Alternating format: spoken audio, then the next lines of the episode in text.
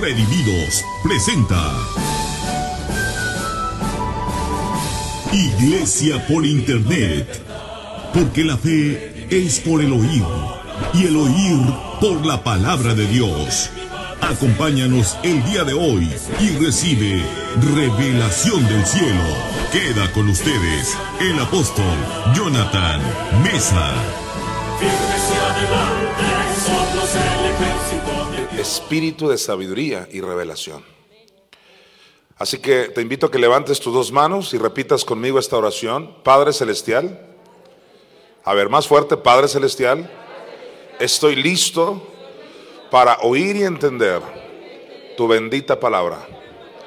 Recibimos por la fe esta semilla incorruptible. En el nombre de Jesús recibimos revelación como nunca antes en el nombre de Jesús. Amén. Ahora sí pueden sentarse, muy amables. Vamos a comenzar, tenemos acá en pantalla los versículos para que usted los vea. Primero los Corintios, capítulo 3, versículo 16. El tema que nos ocupa el día de hoy se llama la, la urgencia del poder de Dios. Nos surge el poder de Dios. Necesitamos pasar de solo tener a Cristo en el corazón y conformarnos con que ya no vamos al infierno. Y a veces ni eso, porque la gente a veces se condena y creen que se van a ir al infierno. No, no te puedes conformar. Necesitamos ir más allá. Yo crecí en el cristianismo tradicional, mis padres fueron pastores 35 años, así que yo sé de lo que te estoy hablando, no lo leí en un libro, aunque es bueno leer libros, pero no lo leí en un libro. Yo crecí en las bancas de una congregación. Yo sé lo que es ser cristiano, pero sé también lo que es ser pobre y enfermo y oprimido y deprimido y no saber ni cómo levantar las manos, no saber ni cómo orar, tener un millón de dudas. ¿Y de qué me servía entonces? Solo sabía que me iba a ir al cielo y a veces ni eso. Porque la mayoría de las veces yo decía, si Cristo viene hoy, no me voy. Y cosas por el estilo. ¿Por qué? Porque el cristianismo y otras religiones, lamentablemente en términos generales, solo se limitan a eso, a tener a Cristo en el corazón ya. Ellos no quieren el tema del poder. ¿Y, qué te da el poder? Poder para hacer las riquezas, por ejemplo. Poder para salir de miserable. Poder para cambiar ese carácter poder para finanzas, como decía ahorita el militar Gerardo. Ahorita que estaba hablando Gerardo acerca de este asunto de las finanzas, de que, de que es este remanentito el que financia o financia el Evangelio, tiene toda la razón. ¿Quiénes son los que pagaron el arca en el tiempo de Noé? ¿Millones de personas lo apoyaron? ¿Todo el mundo venía a su congregación? Nada. Solo siete personas le siguieron el rollo. Como dice en México, ¿no? Seguir el rollo. O sea, no vayas a creer que todos los demás dijeron, mira, no creemos en ti, pero ahí te vamos a poner un poco de madera de esta y ahí te va más madera para que construyas el arco. Mínimo te vamos a ayudar a cargar las piedras. Nada. Y es por eso que dice Hebreos 11 que la fe de Noé condenó al mundo de su tiempo. Textual lo dice, Hebreos 7, Hebreos 11, 7, 11, 7. Pregúntame por qué se fueron al infierno. De acuerdo a primera de Pedro 3 del 18 al 19, dice que esos espíritus del tiempo de Noé, o sea, los seres humanos que existieron en el tiempo de Noé, ¿por qué están encarcelados en prisiones en un lugar conocido como infierno? Pregúntame por qué. Debido a que ocho personas siete más Noé le creyeron a Dios. Cuando un remanentito le cree a Dios, el resto se condena. ¿Qué quiere decir eso? Yo quiero darme a entender. A veces yo soy muy enfático, porque yo no, quiero que la gente salga, es que no sé qué quiso decir ahí el, el pastor, ahí el apóstol. No, no, no, por eso repito, repito. Y como dijo un pastor amigo mío, haré circo, maroma y teatro hasta que alguien me entienda o darme a entender. Lo que quiere decir que Moisés condenó al mundo de su tiempo es esto, mira, que si, que si Noé, dije Moisés, me pueden corregir ¿eh? porque de pronto meto a Moisés en el arca y no es así. Debido a que Noé sí le creyó a Dios y otros siete, Dios dice, no, pues si estos le creyeron, el resto también pudo. En, otras palabras, nadie puede decir, yo no pude ir hoy, no, porque tú sí pudiste venir. Ya sé que estás pensando en mil cosas. No, pero hay casos donde nada, a Dios no le importó. Dijo, Noé sí pudo y siete sí pudieron, los demás se van al infierno. ¡Wow! Y no porque Él los mandó al infierno. El reino así es.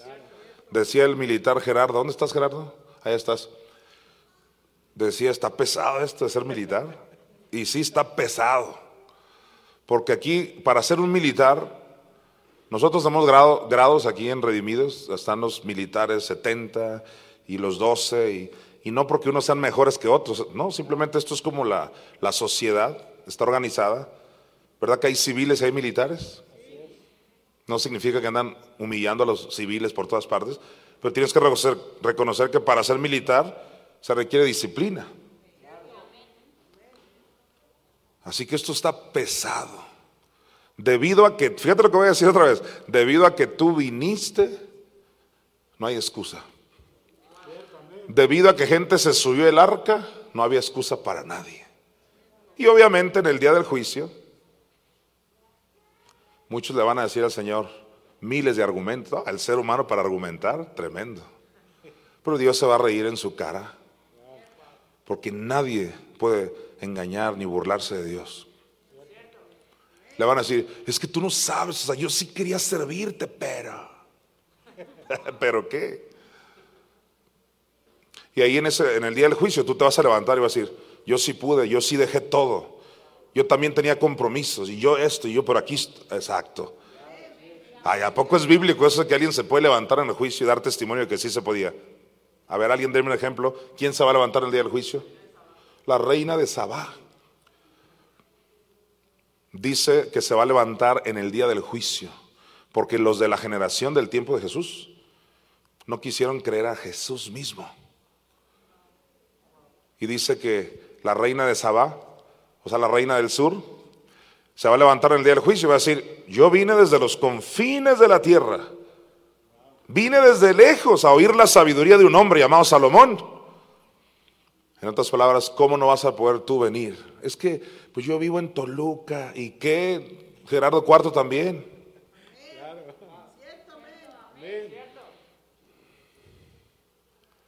El mexicano está impuesto a que le pongan una iglesita enfrente de sus narices, como si fuera un oxo. ¿No habrá un oxo? Increíble. Hace 20 años yo abandoné esas cosas, esas mediocridades. Aleluya. Usted quiere prosperar, júntese conmigo. Porque necesito un amigo que le diga las cosas. Necesitamos cambiar de actitud. Necesitamos creerle a Dios. El que anda con necios será quebrantado, pero el que se junta con sabios, sabio será. Aleluya. Así que yo declaro que esta gloria que Dios me ha dado se manifieste en tu vida.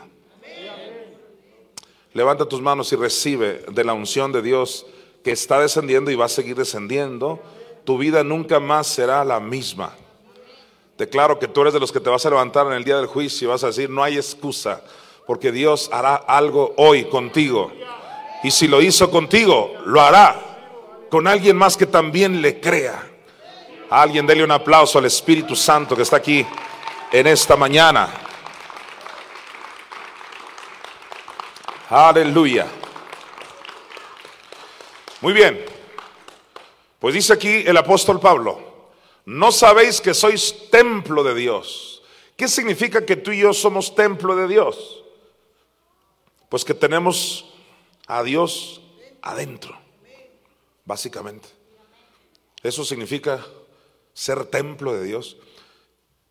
El propio versículo, así lo dice en la segunda parte, dice, y que el Espíritu de Dios, mira, mora, o sea, vive dentro de ti. El Espíritu de Dios mora en vosotros. ¿Verdad que eso está bueno? Pues está bueno, pero no es lo mejor. Porque también el Espíritu de Dios mora en aquel que se muere de lupus. También el Espíritu de Dios mora en aquel que no tiene ni para el camión ni para el metro. Apóstol, pero pues pobrecita la gente no tiene dinero. Ah, no, sí, yo no dije, yo no dije que son malos. Me dijo el otro día uno, subí en las redes sociales un video que se llama que la, la pobreza es un mal espíritu. Y me dijo, ¿nos estás llamando poseídos a todos?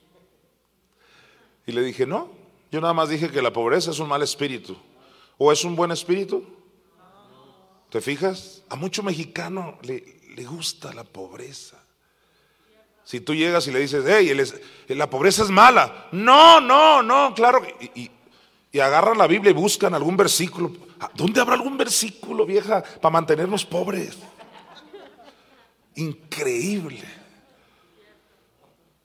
El otro día en Hermosillo, Sonora, bueno, no el otro día, el otro año, Hace muchos años yo estuve en la radio en Hermosillo, Sonora, y hablé del tema de la libertad de la mujer, que la mujer es libre, que ya el marido no tiene por qué ser el jefe de su hogar, y eso aunque duela, está en la Biblia. Yo sé que no hay amenes ni likes, no importa. Los jefes son los dos. Júntate conmigo, ya, ya te dije para que prosperes. Los jefes son los dos. Dios puso a Adán y a Eva para que señoreara a Adán no, la Biblia dice para que señorean los dos. Sí, pero es que ella es ayuda idónea. Idónea no significa inferior. En todo caso, la Biblia pone al Espíritu Santo como ayuda idónea también. ¿Y acaso el Espíritu Santo es inferior a ti? ¿El Espíritu Santo será inferior a nosotros? No, pero se le llama ayuda. En fin, yo pudiera hablar mucho de esto. Resulta que estaba en Hermosillo hablando de estas cosas, de que Dios le ha dado a la mujer un lugar importantísimo y que Dios puede usar a la mujer y que la mujer sí puede ser pastora y que la mujer sí puede predicar y que la mujer sí puede enseñar y que la mujer puede llegar hasta donde ella quiera.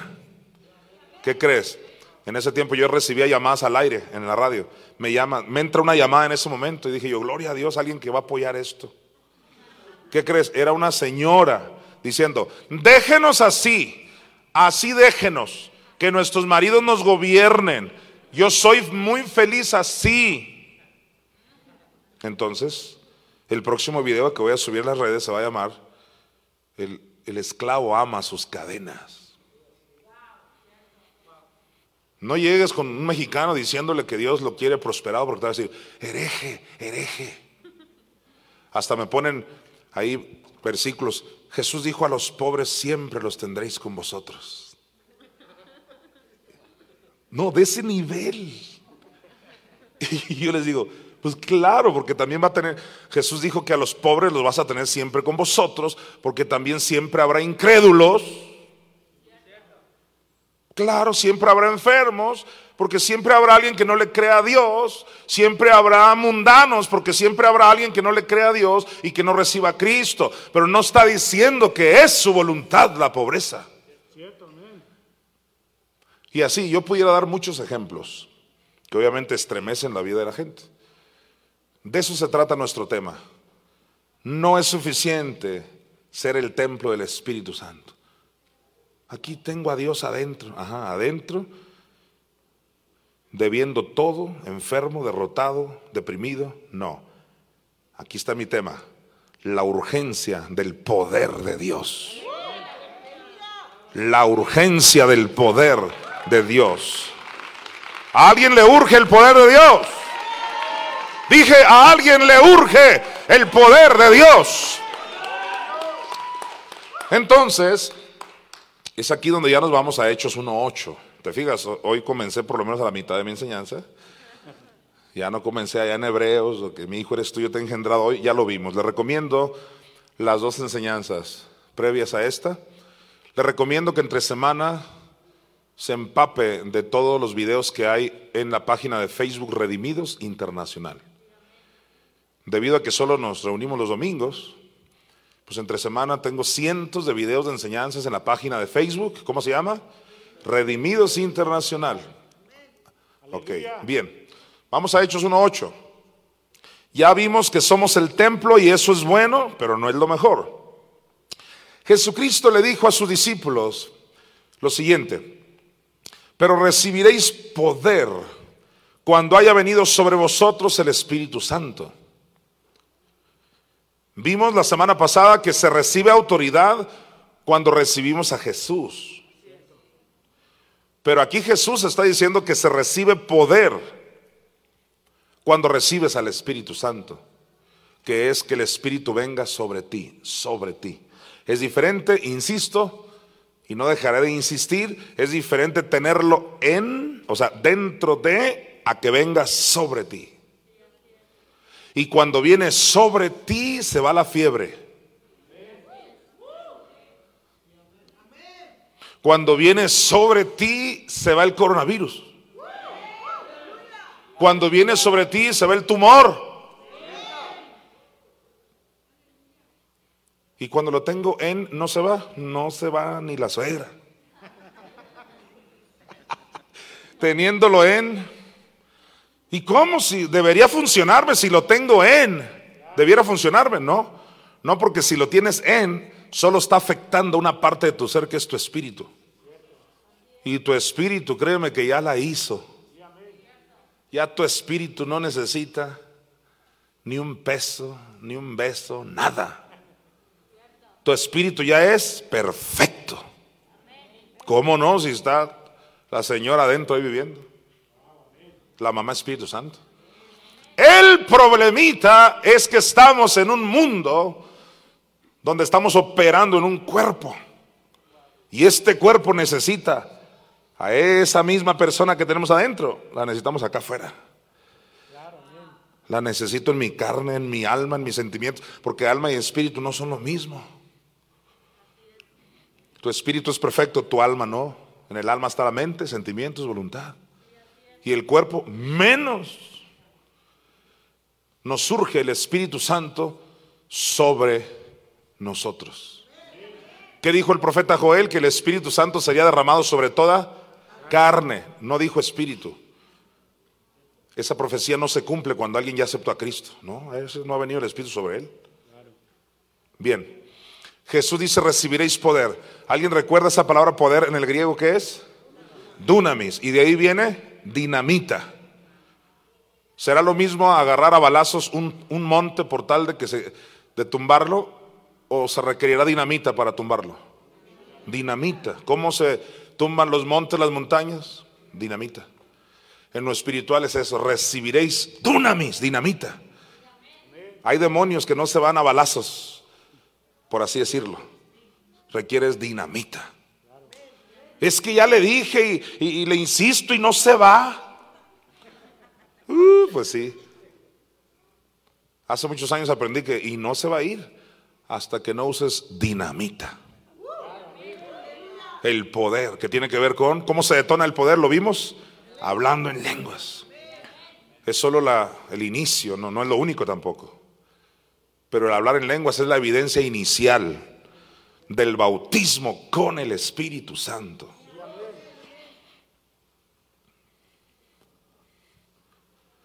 Tú tienes que insistir contra el diablo hasta que se vaya. ¿Qué dice Santiago 4:7?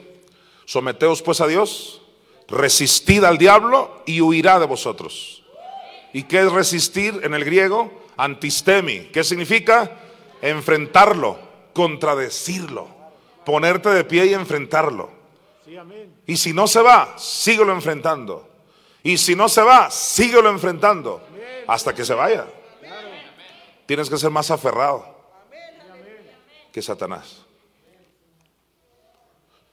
Si tú quieres eliminar cucarachas y contratas a una persona ahí, barato, barato, bueno, pues le pagas un dinerito ahí, le echa un polvito ahí y se van unas cuantas cucarachas, pero siguen saliendo y qué molestas son, especialmente las alemanas, esas chiquitas. Pero te enfadas, te hartas y dices tú, voy a pagar lo que sea, pero no quiero ver ni una de esas aquí. Entonces le pagas a alguien que tiene un fumigante, esos que hasta tú te tienes que salir con todo y cucarachas.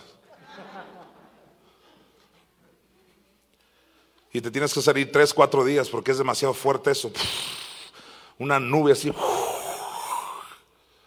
Pero cuando vuelves, pasan los meses y ni una sola. Claro, le metiste dinero a eso. hay cristianos que se conforman. Pues ya le dije al diablo que se fuera. ¿Y qué cree? No se va. Claro, porque no pagan el precio por tal de que se vaya. Tienes que invertir en el reino de Dios y no estoy hablando solo de dinero. Estar aquí es inversión. Tener la mejor actitud, honrar a los padres y el montón de cosas que implica el pagar el precio. Y una cosa sí te digo, tú pagas el precio, la unción se acrecenta en tu vida y el diablo se tiene que ir. Pero recibiréis poder. A ver, dígalo por la fe. Yo ahora mismo recibo más poder. Aleluya. ¿Sabes que Dios se maneja por palabras, por frases? ¿Qué le dijo el ángel a Daniel? Porque Daniel tenía 21 días orando y diciendo cosas ahí. Y el ángel, así le dijo el ángel, por tus palabras yo he venido. Las palabras invocan al diablo o a Dios. Y así hay demonios. Cuando tú dices, ay, no tengo nada, ay, qué miserable soy. Mira, no te lo dice audible, pero así es. El demonio dice, por tus palabras yo he venido. Hay espíritus de temor, de pobreza, porque tus palabras es lo que estás diciendo, es que no podemos. Ay, qué feo, qué zarra, dirían allá en Hermosillo. Qué terrible. Pero cuando tú ahorita dijiste, yo recibo más del poder de Dios, Dios es un Dios que se maneja por palabras. Y por tus palabras vienen ángeles a tu favor. Yo recibo del poder de Dios y por tus palabras el Espíritu Santo viene y empieza a activarse en tu mente, en tu cuerpo, en tu alma. Por eso en Ezequiel claramente se le dijo a Ezequiel, profetiza al Espíritu. Porque es profetizar, hablar. Tú dices y el Espíritu está listo por actuar. Y tú dices algo y ángeles están actuando. Así que vuelve a decir, yo hoy recibo mayor poder. Diga, voy de gloria en gloria. Dele otro aplauso al Espíritu Santo. Dele un aplauso a la palabra de Dios. Aleluya. Alguien grita aleluya. Y nos quedamos el domingo pasado en la segunda parte de Hechos 1.8, que hoy nada más me tomaré un minuto. En eso dice, pero recibiréis poder cuando haya venido sobre vosotros el Espíritu Santo y me seréis testigos en Jerusalén, en toda Judea, en Samaria y hasta lo último de la tierra. Dijimos que la palabra testigos o testigo es la palabra mártir, un mártir de Jesucristo, uno que soporta aflicciones, uno que no es un debilucho, que con cualquier cosa se rinde.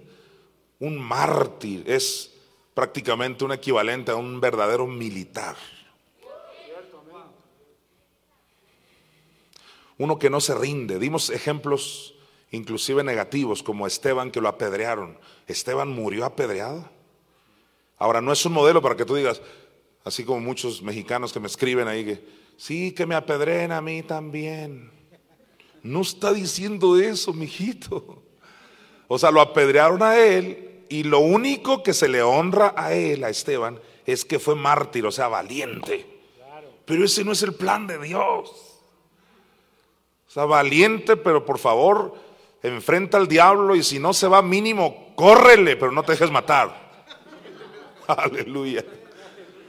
Porque Jesús también dijo, usen la fe, pero también dijo, y si, bien, si ven que nos vienen persiguiendo, dicen en una ciudad, váyanse a otra. Wow, Jesús mismo lo dijo. No, le dices a un cristiano de ahora, no, yo me entrego, mátenme por Cristo y yo doy mi vida por Cristo. Nadie te pidió que la dieras. Él ya la dio por ti. Aleluya. Ese es el verdadero evangelio en plena ciudad de México. Aleluya. Dele gloria a Dios. Aleluya. Así que aclaro estas cosas para que no te vayas con la finta, como decimos popularmente, de que mártir, ok, me dejo morir. No dije eso. Dije que tengas el carácter, la convicción, la firmeza de que nada te hace a ti retroceder. Eso es lo que estoy diciendo. ¿Y qué es lo que produce que haya mártires, gente fuerte, que el Espíritu Santo venga sobre nosotros? ¿Y cómo se detona? Ya lo vimos, hablando en otras lenguas. ¿Cuántos en esta semana, y no tienes que contestarme, solo escúchame así, cállate quietecito para que no crean que eres tú? ¿Cuántos en esta semana hablaron lenguas? ¿O se esperaron hasta ahorita para animarse? Porque como quieren bola, ¿no? Se anima uno. ¿Cuántos entre semana en la cocina, en el baño, ahí? Aunque sea un minutito. Es importante eso. Pablo dijo, yo hablo más lenguas que todos vosotros. El hablar en lenguas va a manifestar una vida de poder. Muy bien, ahora sí, vamos a avanzar en nuestro tema. Quiero que vayas a, al Salmo 90, 16 para que veas que esto ya estaba profetizado.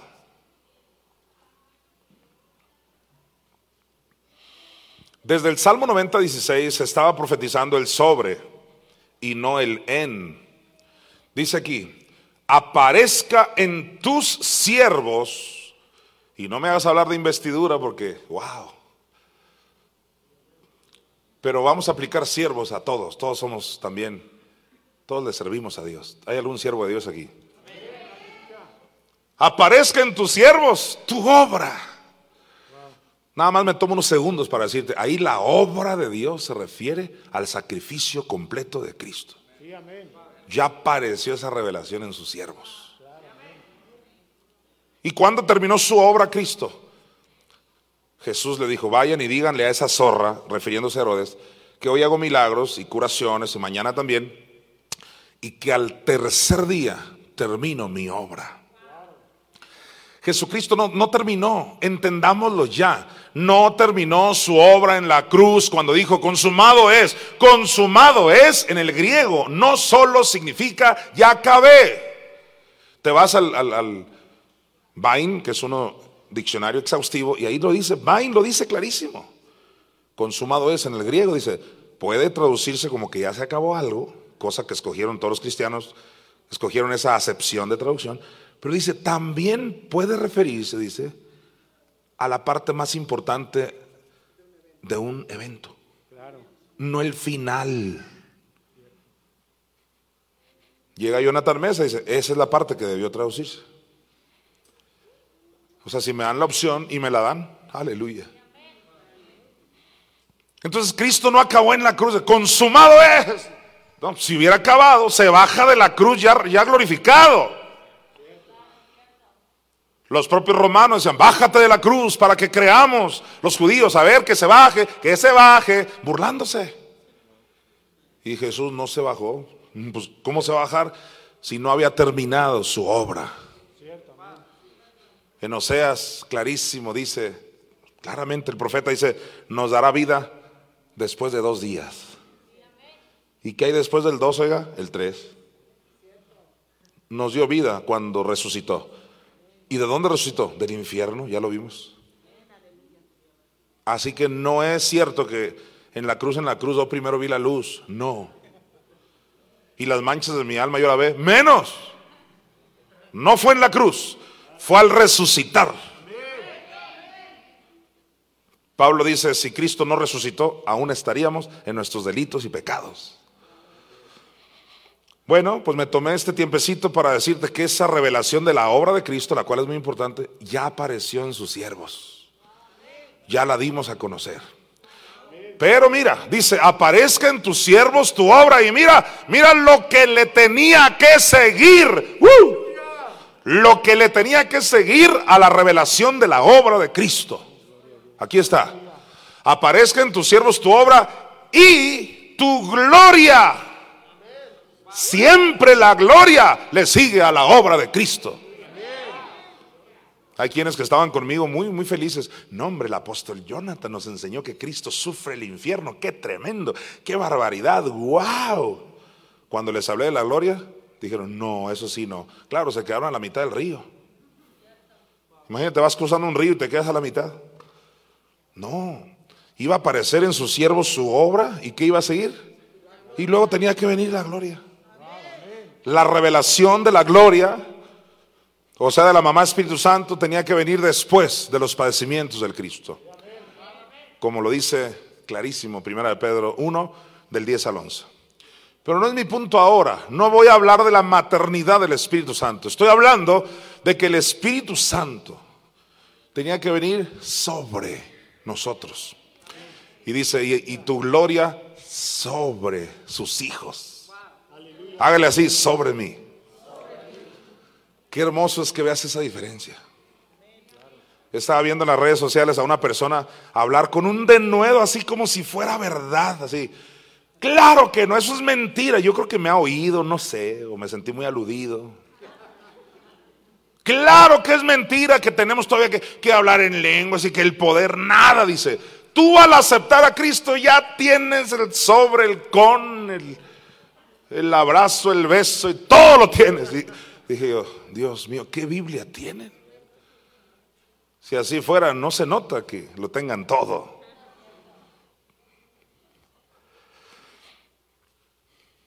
Y tu gloria que aparezca sobre sus hijos. Tú tienes que ver esa diferencia. Ya vino en ti, sí, ya lo tienes. Pero nos surge el poder, que esa gloria. Es más, ahora me voy a dirigir muy específicamente a los redimidos ya tienes a la gloria. ¿Cuántos aman a la mamá Espíritu Santo?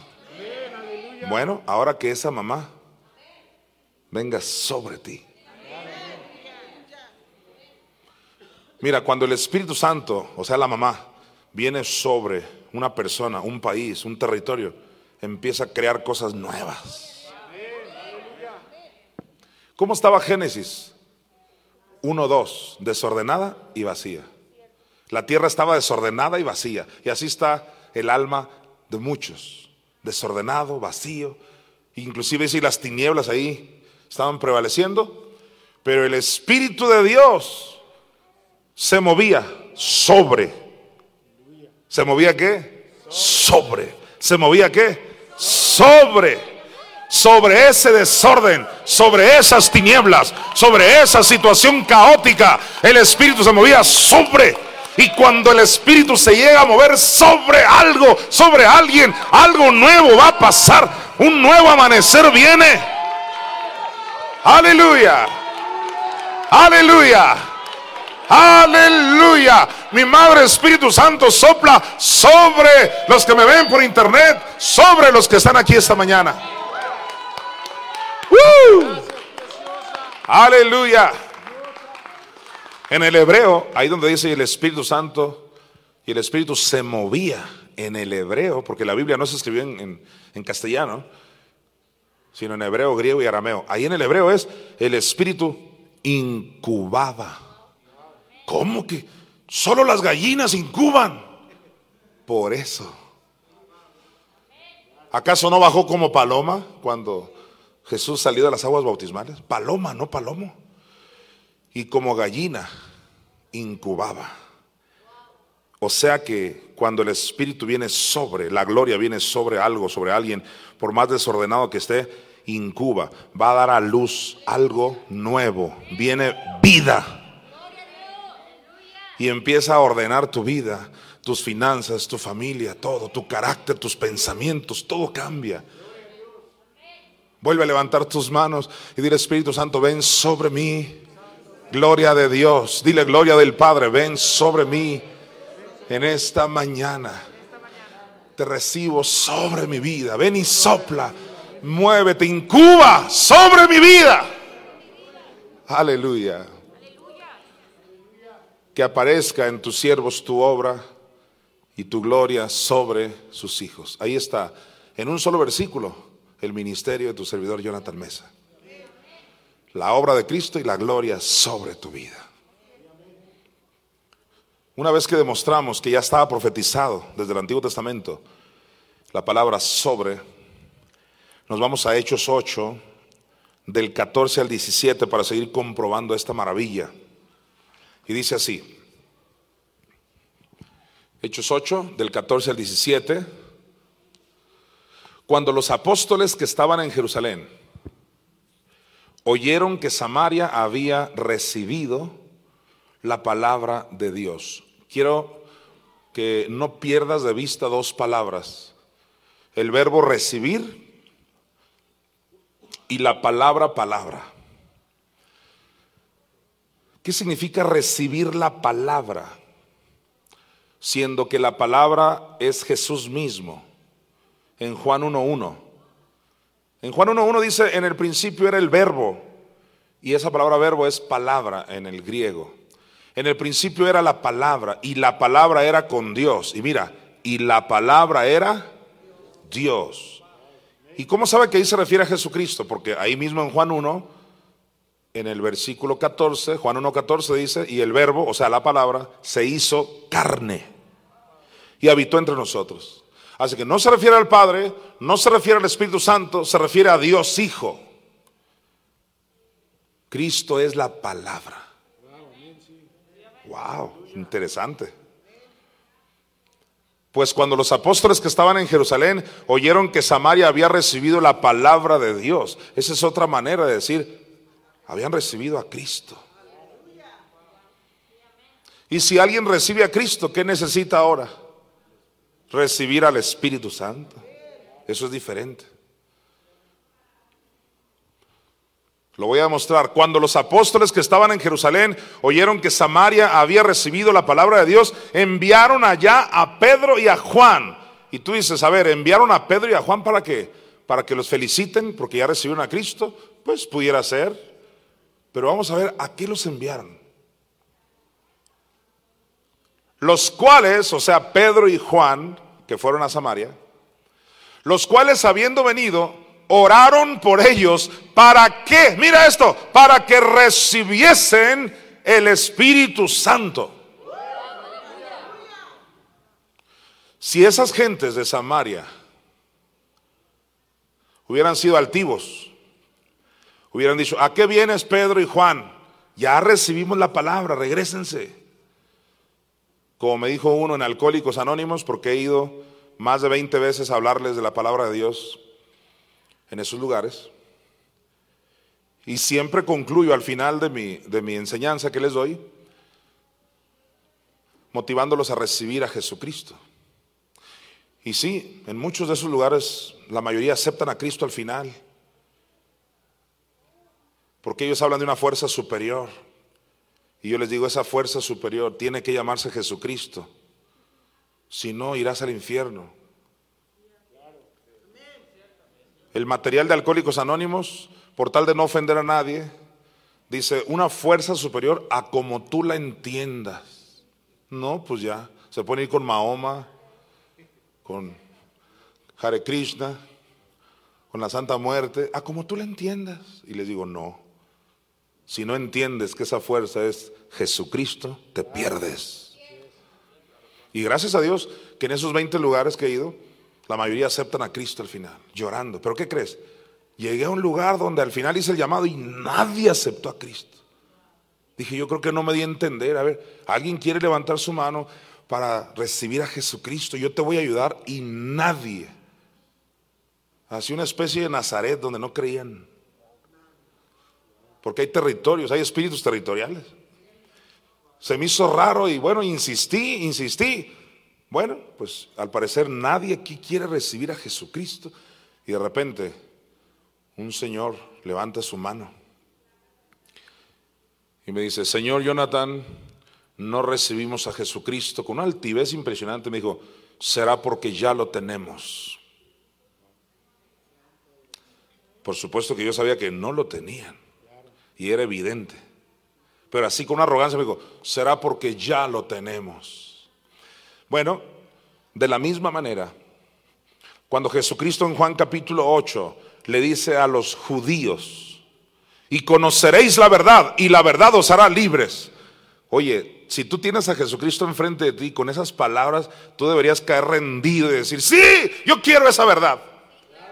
¿Qué crees que le dijeron los judíos? Linaje de Abraham somos. Y nunca hemos sido esclavos de nadie. ¿Cómo viene esto de decirnos que seremos libres? Nunca hemos sido esclavos de nadie. Somos linaje de Abraham. el demonio de religiosidad.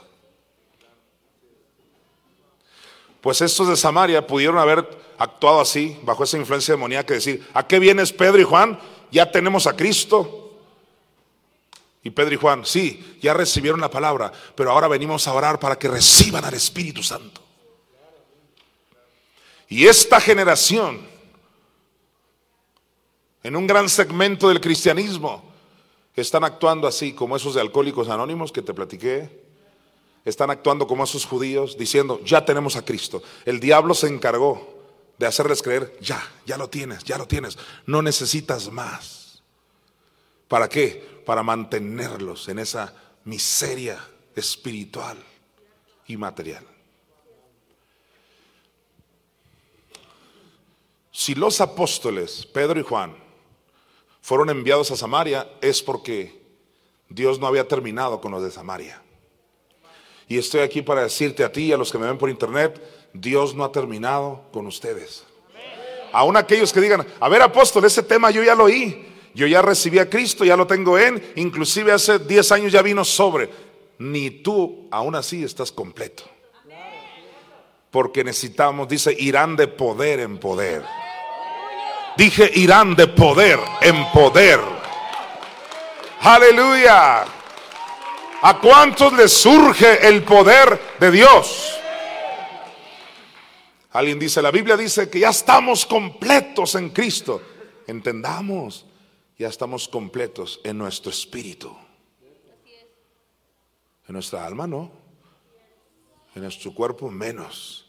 Necesitamos entender que Dios no ha terminado con nosotros y que viene más poder sobre ti, más unción y si viene más poder y más unción, vienen más finanzas, viene más sonrisa, viene hasta llegar a la glorificación. ¿Por qué?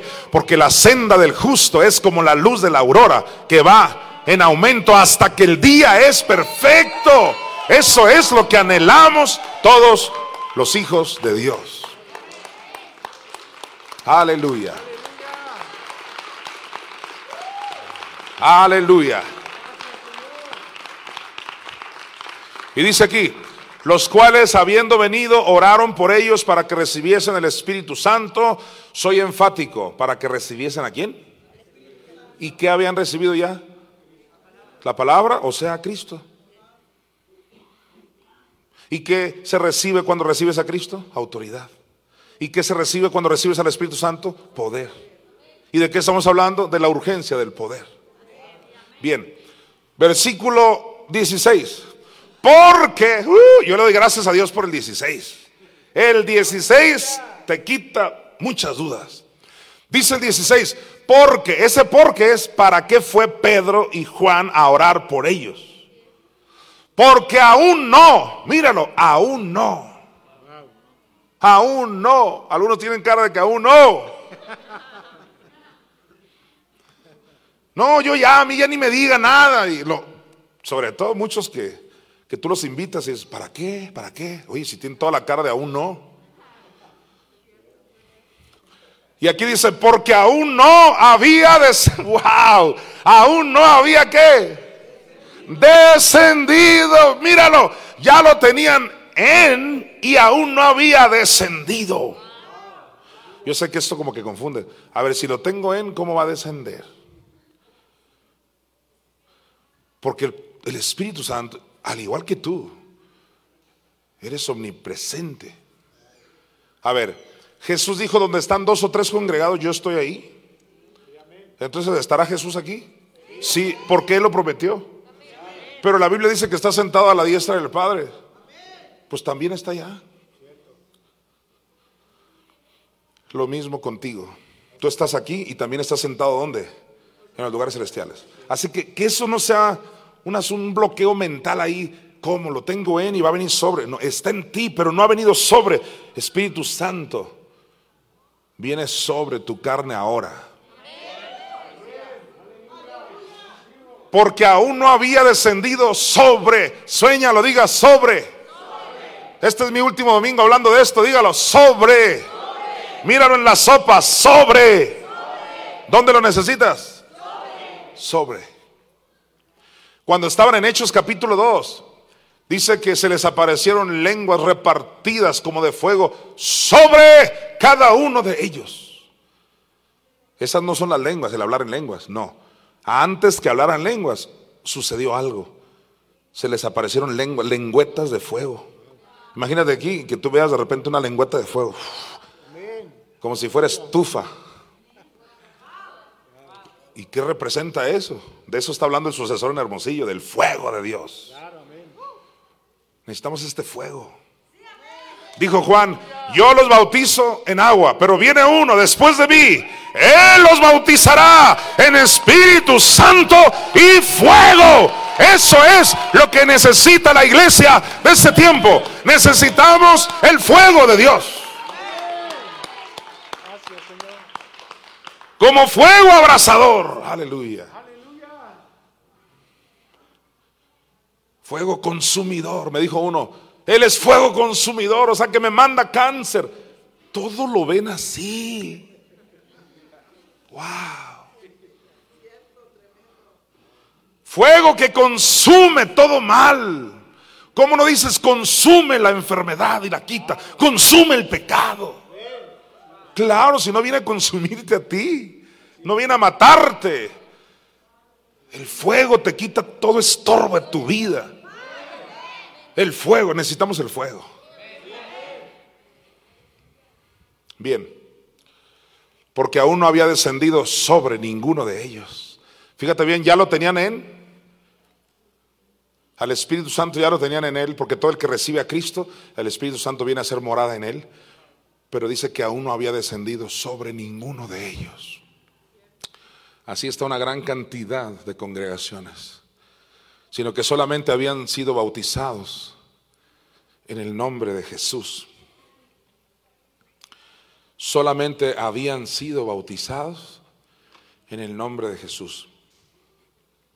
Eso tiene que ver con el, bautismo en agua también Muchos me preguntan, por fin, ¿cómo me bautizo? ¿En el nombre de Jesús o en el nombre del Padre? Es lo mismo. Es lo mismo. Porque cuando decimos en el nombre de Jesús, es la, la palabra nombre significa autoridad.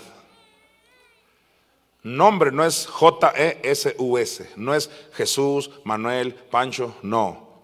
Nombre es autoridad. Cuando los apóstoles levantaron a un cojo de nacimiento, en el libro de los Hechos, dice Lucas, el que escribió Hechos, que la gente les preguntaba, imagínate levantar un cojo de nacimiento. ¿Sabes qué les preguntaba la gente a ellos? ¿En qué nombre o autoridad hicieron eso? ¿En qué nombre o qué? Entonces, nombre no tiene nada que ver con Jesse, con Alejandra, con Jonathan. No. Nombre es autoridad. ¿Y cuál era la autoridad que tenía Cristo? El Espíritu Santo.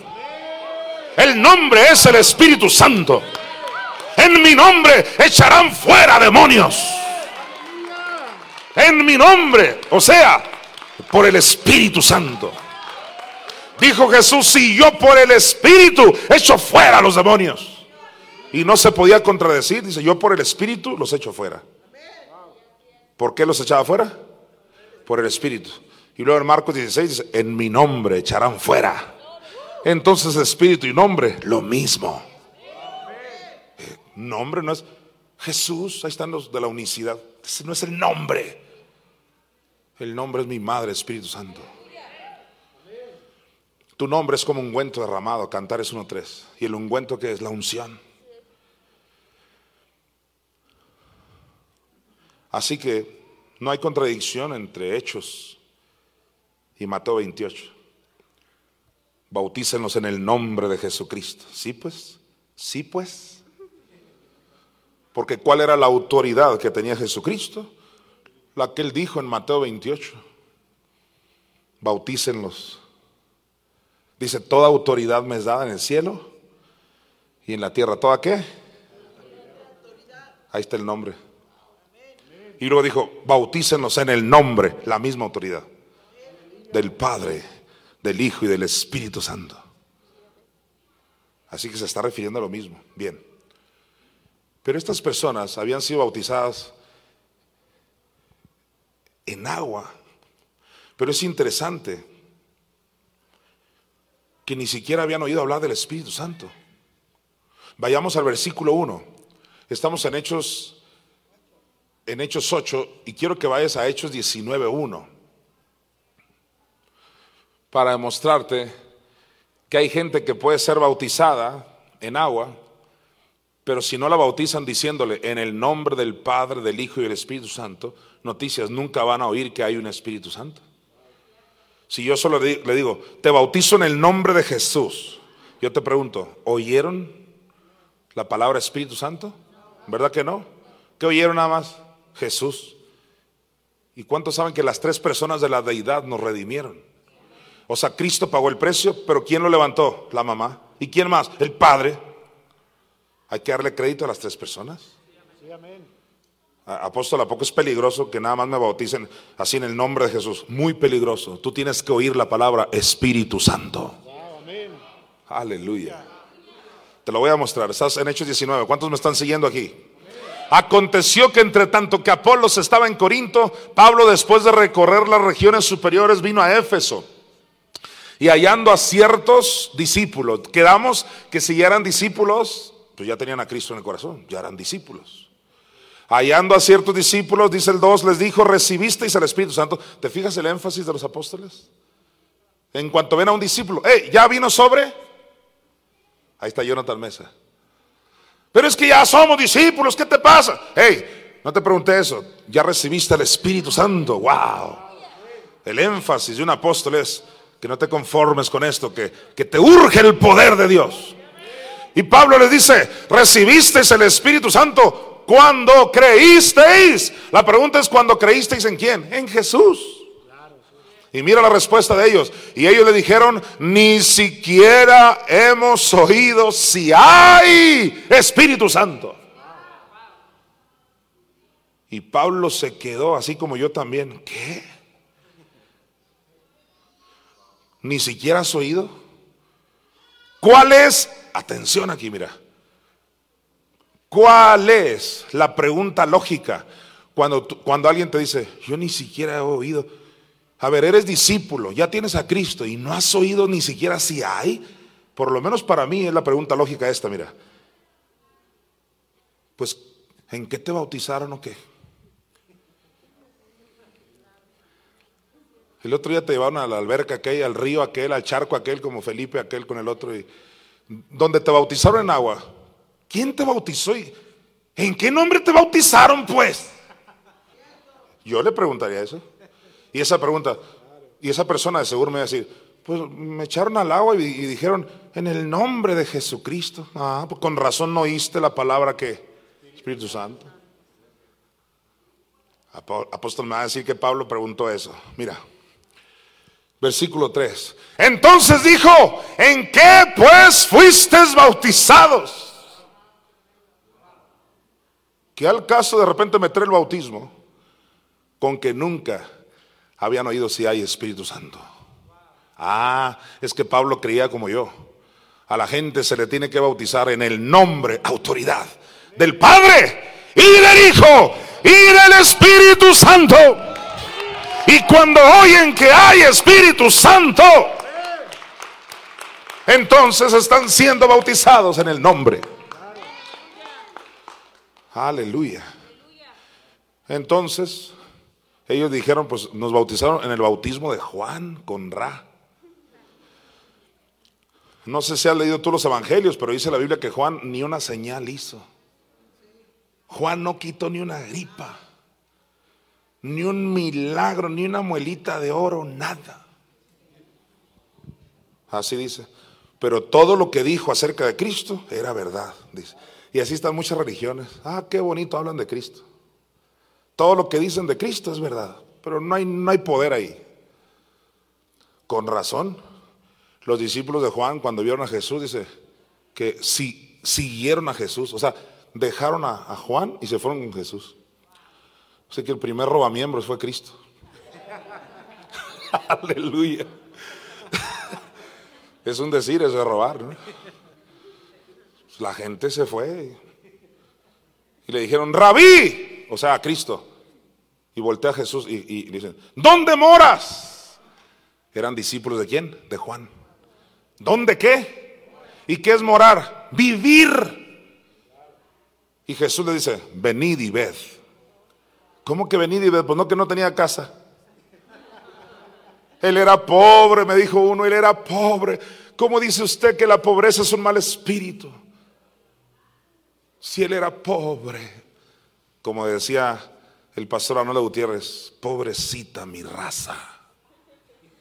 Porque él es mexicano también. Le han metido más religión, pero poco conocimiento. Y yo no quiero que sea ese tu caso. Él se hizo pobre para que tú fueras rico. Aleluya.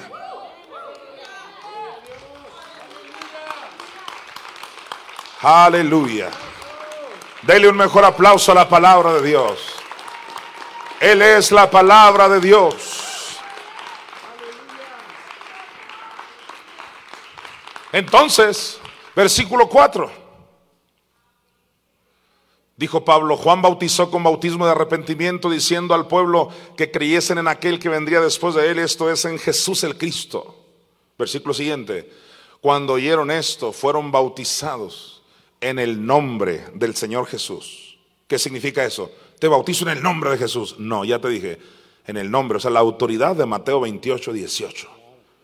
Toda potestad me es dada, por tanto vayan y bautícenos en el nombre del Padre, del Hijo y del Espíritu Santo. ¿Cómo crees que Pablo ahora los va a bautizar otra vez? Nunca oyeron del Espíritu Santo. Perfecto, te bautizo en el nombre de Jesús, para que sigas sin oírlo. No. Versículo 6. Eh, Ay, atención con el 6. Porque Pablo no solo quiere que oigas que hay Espíritu Santo, sino que venga sobre ti. Así que primero los bautiza con la fórmula correcta, para que oigan que hay que Espíritu Santo, porque ni siquiera habían oído. Entonces es válido volverse a bautizar. Claro, vuélvete a bautizar con la mamá Espíritu Santo, aleluya. Un día de estos voy a hacer bautismos otra vez. Pues mira lo que dice.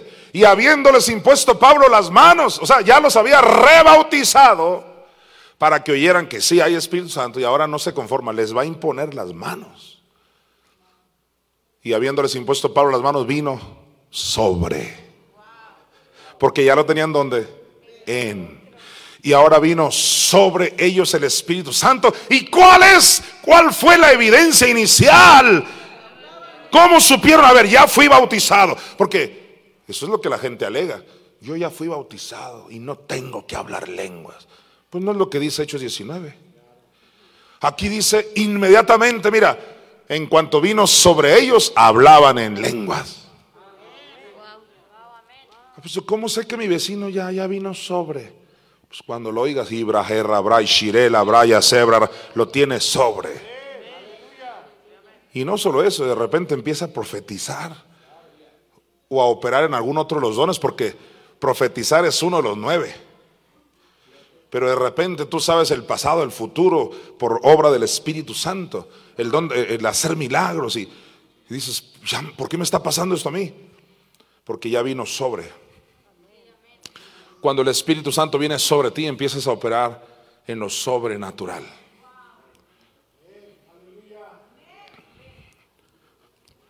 ¿Por qué gente no se anima a profetizar? Porque no se anima ni en su casa en Navidad a decir unas palabras. Ahí están en la mesa y digan unas palabras, cómo les fue el año, algo que nos bendiga.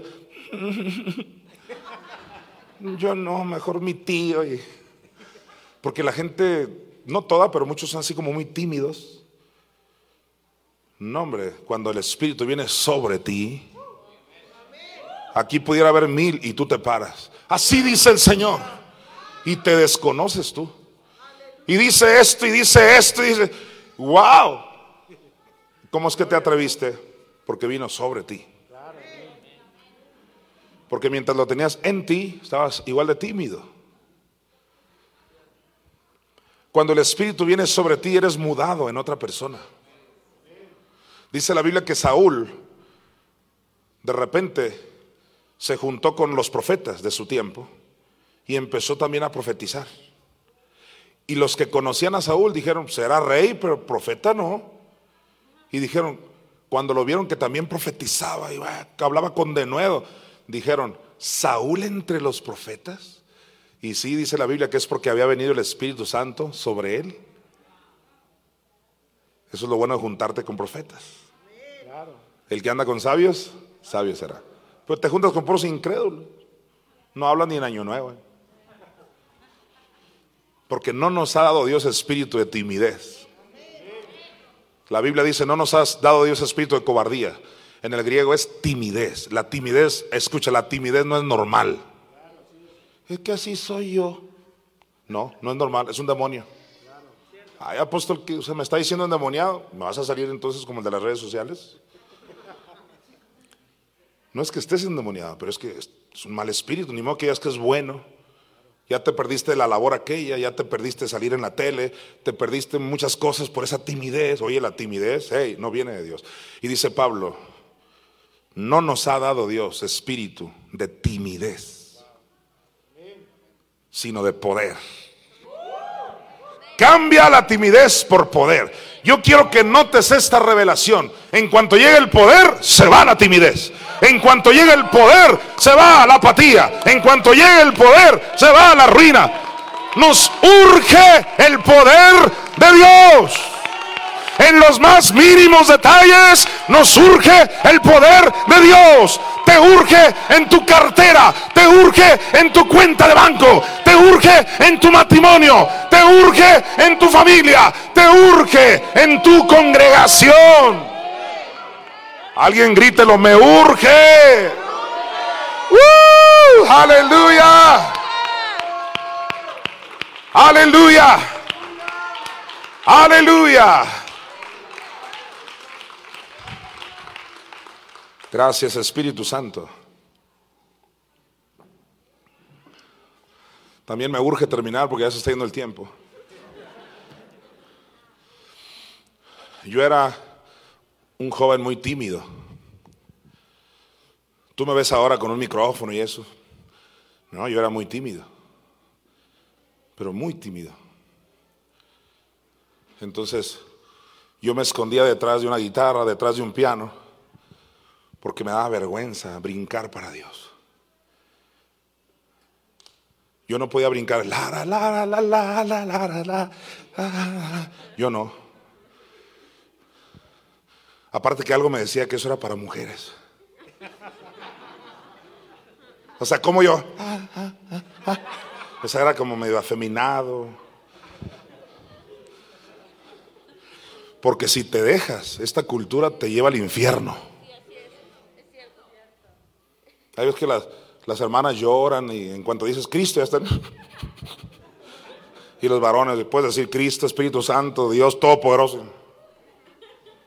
O sea, como que alguien nos dijo en México que las mujeres son las que lloran, que son las que danzan. Entonces yo no me atrevía, entonces yo me escondía detrás de un piano, como, ah, es que toco piano, es que toco piano, y como toco piano, pues ahí era mi pretexto para nunca danzar. Pero un día que me bajo del piano ya estoy aquí abajo, y entonces se subió otro pianista y empezó a motivar y que cantaría Jehová por siempre y que puras de esas hebreas. Y yo dije, no hombre, aquí, a ver qué hago yo, porque... Y sí, mínimo para que vieran que cooperaba con el, asunto. Mínimo le decía, que todos danzando. A mí me daba mucho miedo cuando una hermana siempre corría con otras cinco hermanas atrás y corría, la, la, la, la, la, y no solo corría, te invitaba a que tú corrías, la, la, la, la, la.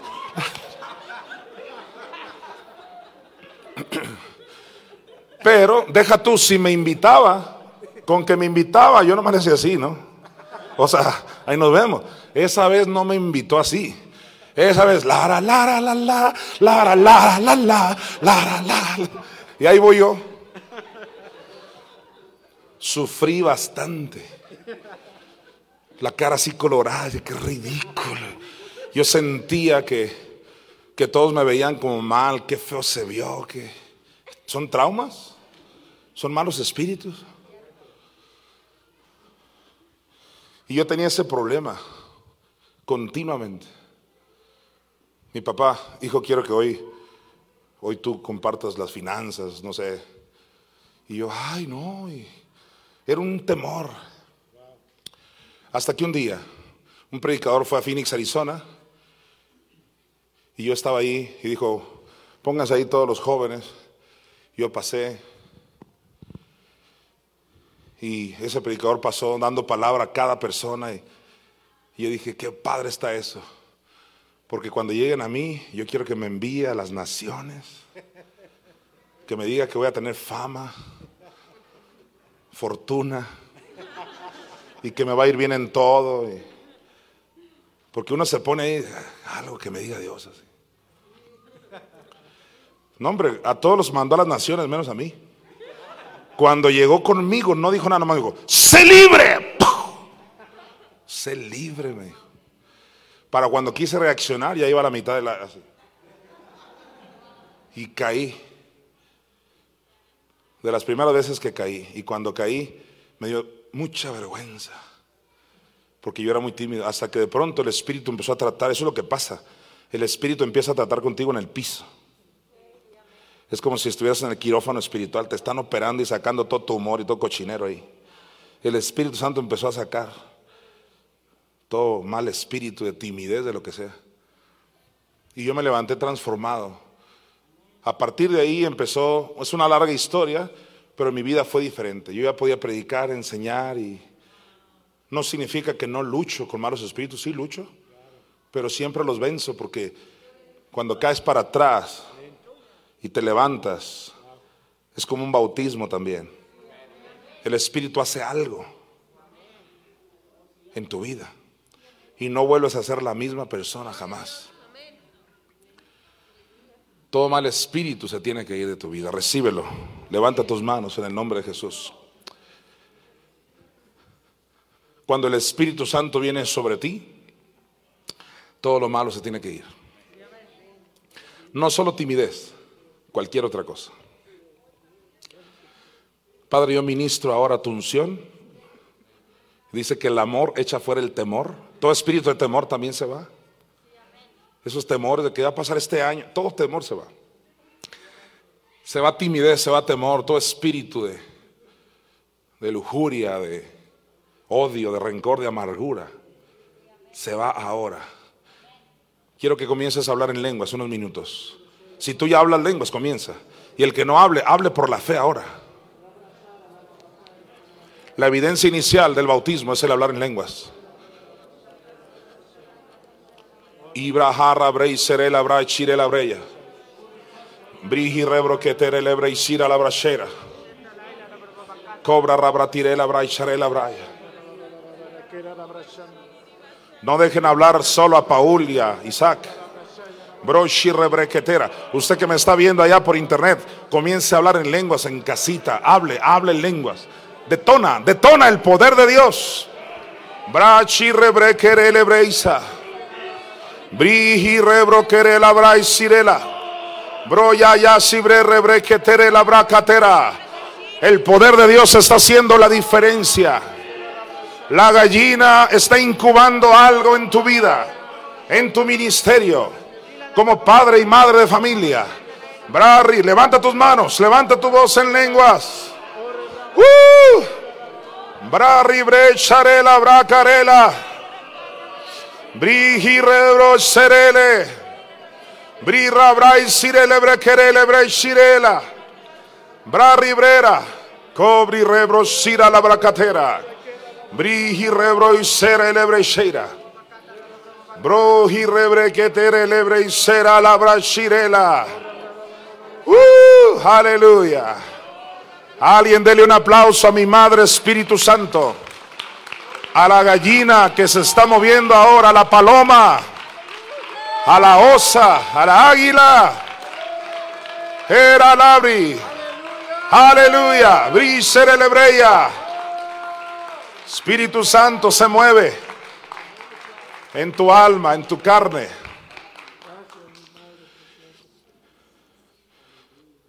¿Cómo te explicas?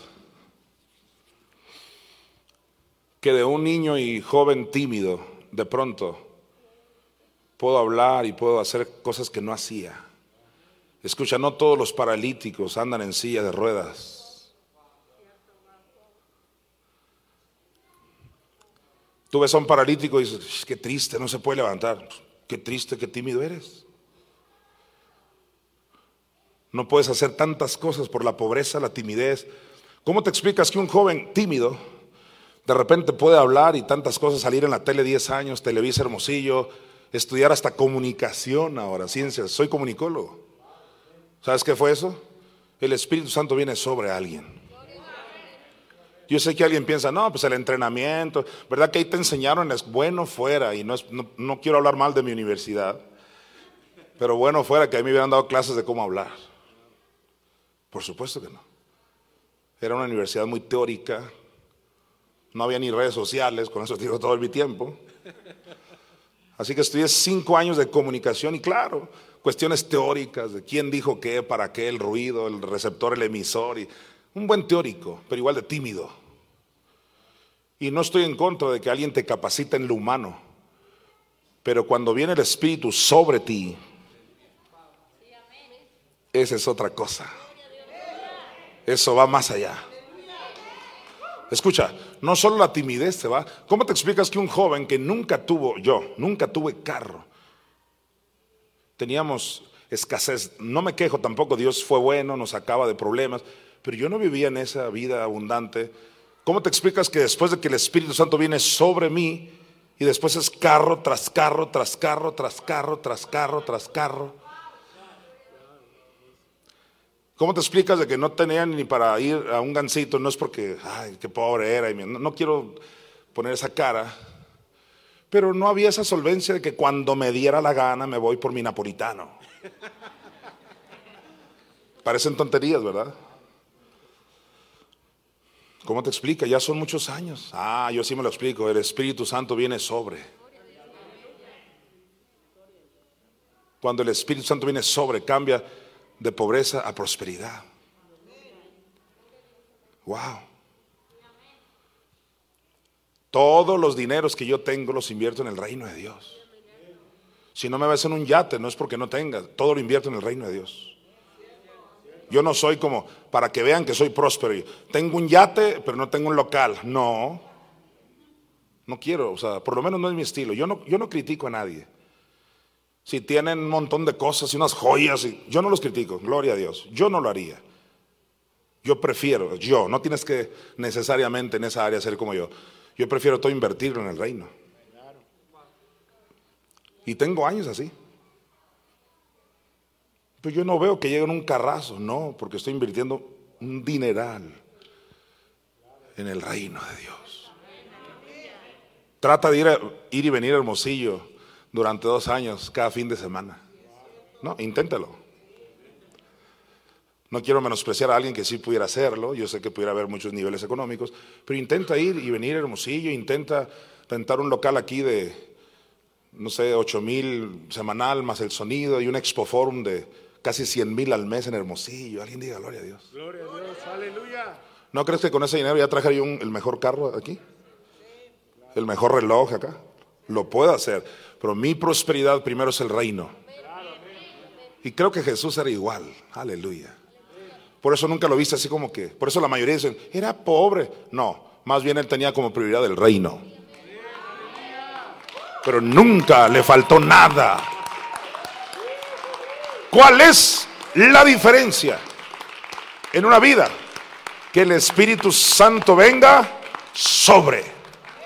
Yo sé que alguien está pensando, pues yo ya lo tengo sobre y todavía no tengo carro. Ah, porque no es suficiente un Hechos 2, sino tiene que venir un Hechos 4. Y no es suficiente un Hechos 2 y un Hechos 4, tiene que venir un Efesios. Manténganse llenos. Esta es una carrera que no ha terminado. Yo hablé lenguas en el Congreso, felicidades. Pero hablaste lenguas ayer y hoy, pues que no. Igual el diablo llega esto es de diario, diario, diario. Y quiero más. Y dile a Dios, yo quiero más. Y lléname más. ¿Cuál es el remedio para tu vida? Que venga sobre ti y que no te conformes con tenerlo dentro de ti. Vamos ahora otra vez a Hechos 8, del 14 al 17, voy a leer corrido.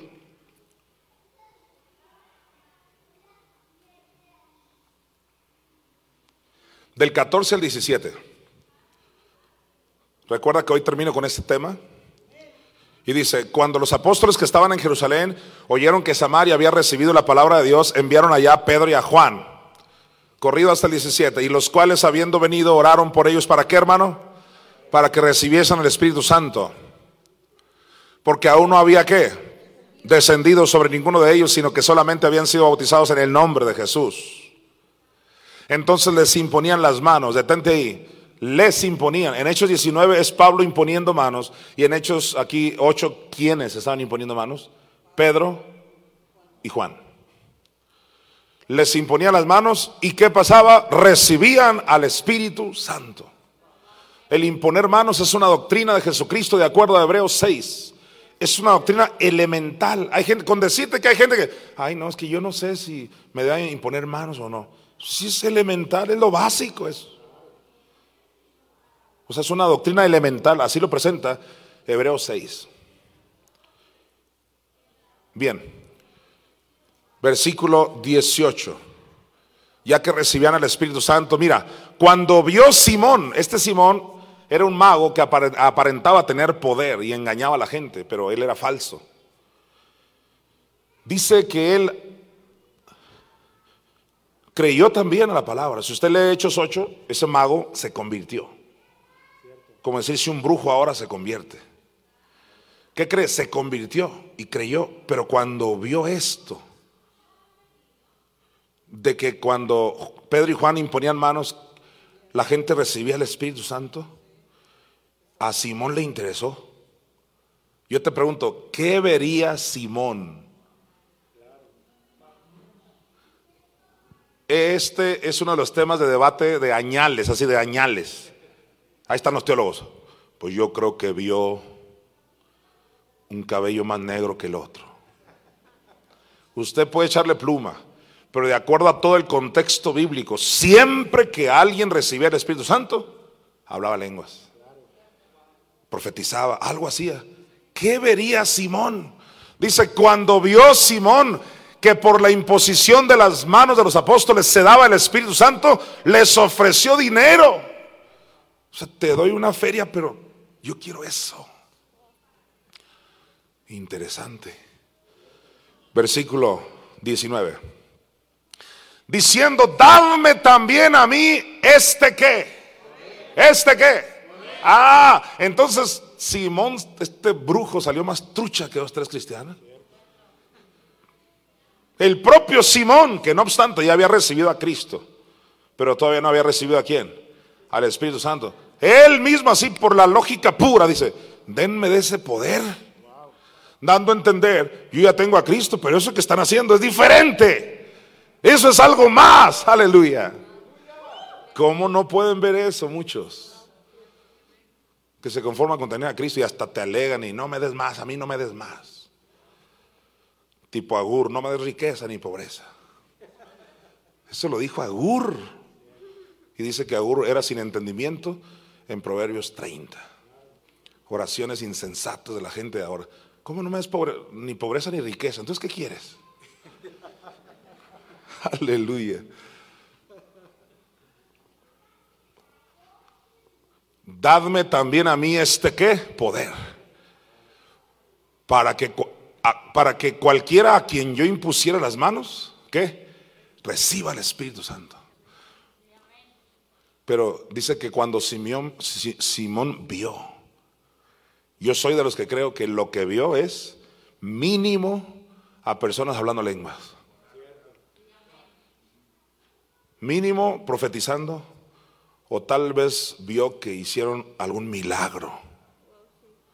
Algo vio Simón que dijo esto es diferente. ¿Están conmigo? Versículo 20, mira.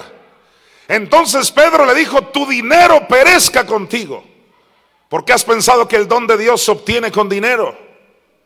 Versículo 21. No tienes tu parte ni suerte en este asunto. A mí me ayuda mucho la palabra asunto. ¿Sabías que no tienes tú ni parte ni suerte en este qué? La palabra asunto en el griego es logos.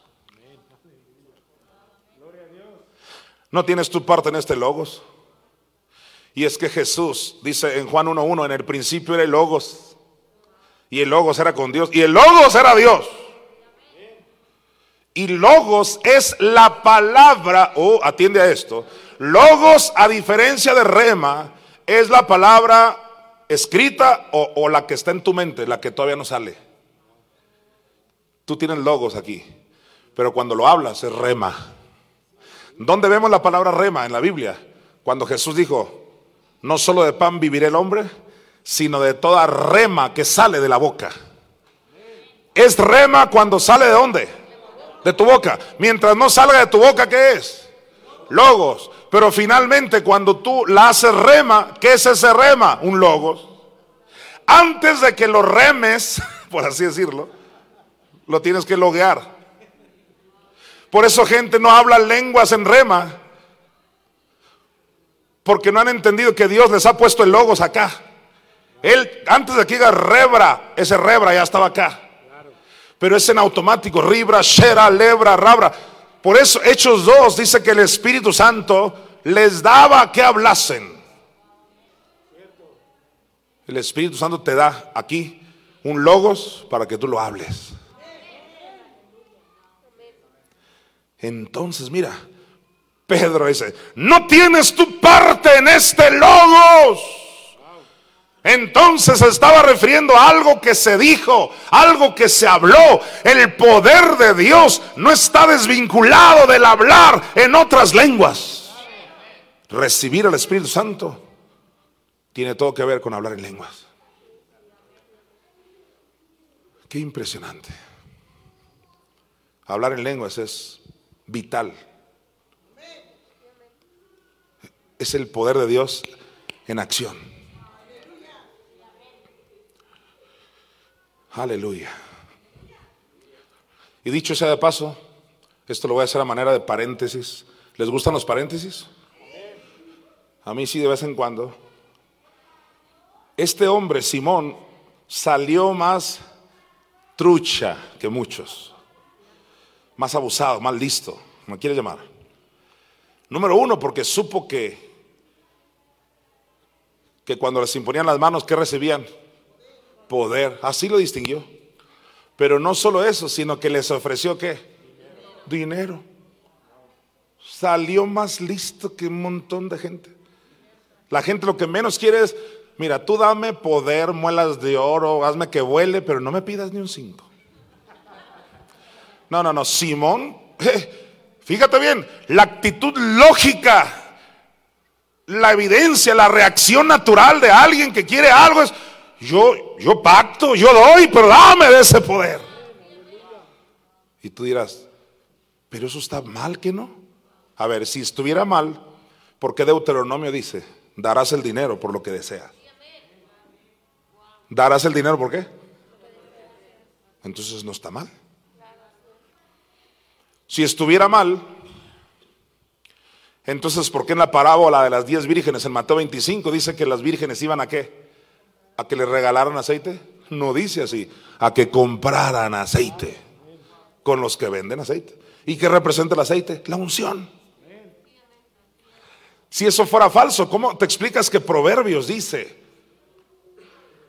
que traigas todas tus primicias para que tus lagares rebosen de mosto? Primicias para que venga el mosto, la embriaguez del Espíritu Santo. ¿Alguien está conmigo? Y entonces, ¿dónde estuvo lo malo en este Simón? Apóstol, pero el propio Pedro lo regañó. Ah, no, sí, Pedro lo regañó y ese, ese fue el mismo Pedro que también andaba quedando bien con los gentiles. y que Pedro lo tiene que confrontar. O sea, no, no porque ves una actitud de alguien en la Biblia, ah, es correcta. No, escucha, inspiración de la Biblia no significa, no significa que todo lo que alguien dijo o hizo es correcto. Si así fuera, Job dijo, Jehová dio, Jehová quitó. ¿Es correcto? ¿Jehová quita? ¿Jehová te quita un hijo? No. Entonces, Job se equivocó y él mismo se arrepiente, ¿sí o no? ¿Y cómo sabemos entonces qué es inspiración de la Biblia? Inspiración de la Biblia, hace años que la he definido y aquí estoy casi cerrando, significa que Dios le sopló, porque inspiración tiene que ver con eso, le dio ese soplo a, personas para que registraran lo que alguien dijo, lo que alguien hizo. Esa es inspiración. Dios inspiró a Lucas, en este caso que escribió Hechos, ¿para qué lo inspiró? ¿Para qué le sopló? Para que registrara qué? Lo que dijo Simón, la actitud de Pedro, todo está registrado. Eso es inspiración. Y que tú puedes estar seguro que eso realmente pasó. Para que no llegue alguien y te diga, eso no pasó, que no concuerda con la historia. Y dice Dios, la Biblia es inspirada. O sea, puedes estar seguro que sucedió. Pero la, inspiración no significa que eso que sucedió era correcto. Si, si todo lo que se escribió es correcto, pues Salomón tuvo cuántas mujeres? Tuvo mil y tú no hayas que hacer con una.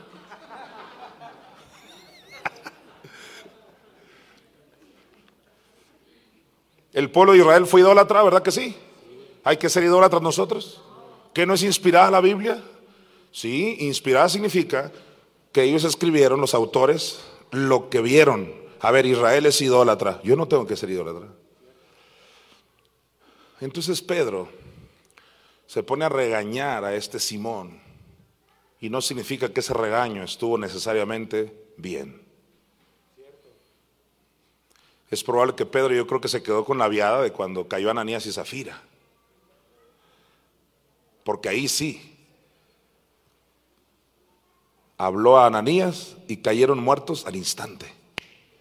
Porque había un problema real en el corazón de Ananías y Zafira. ¿Cuándo viste a Simón caer muerto? ¿Caer muerto? Nunca.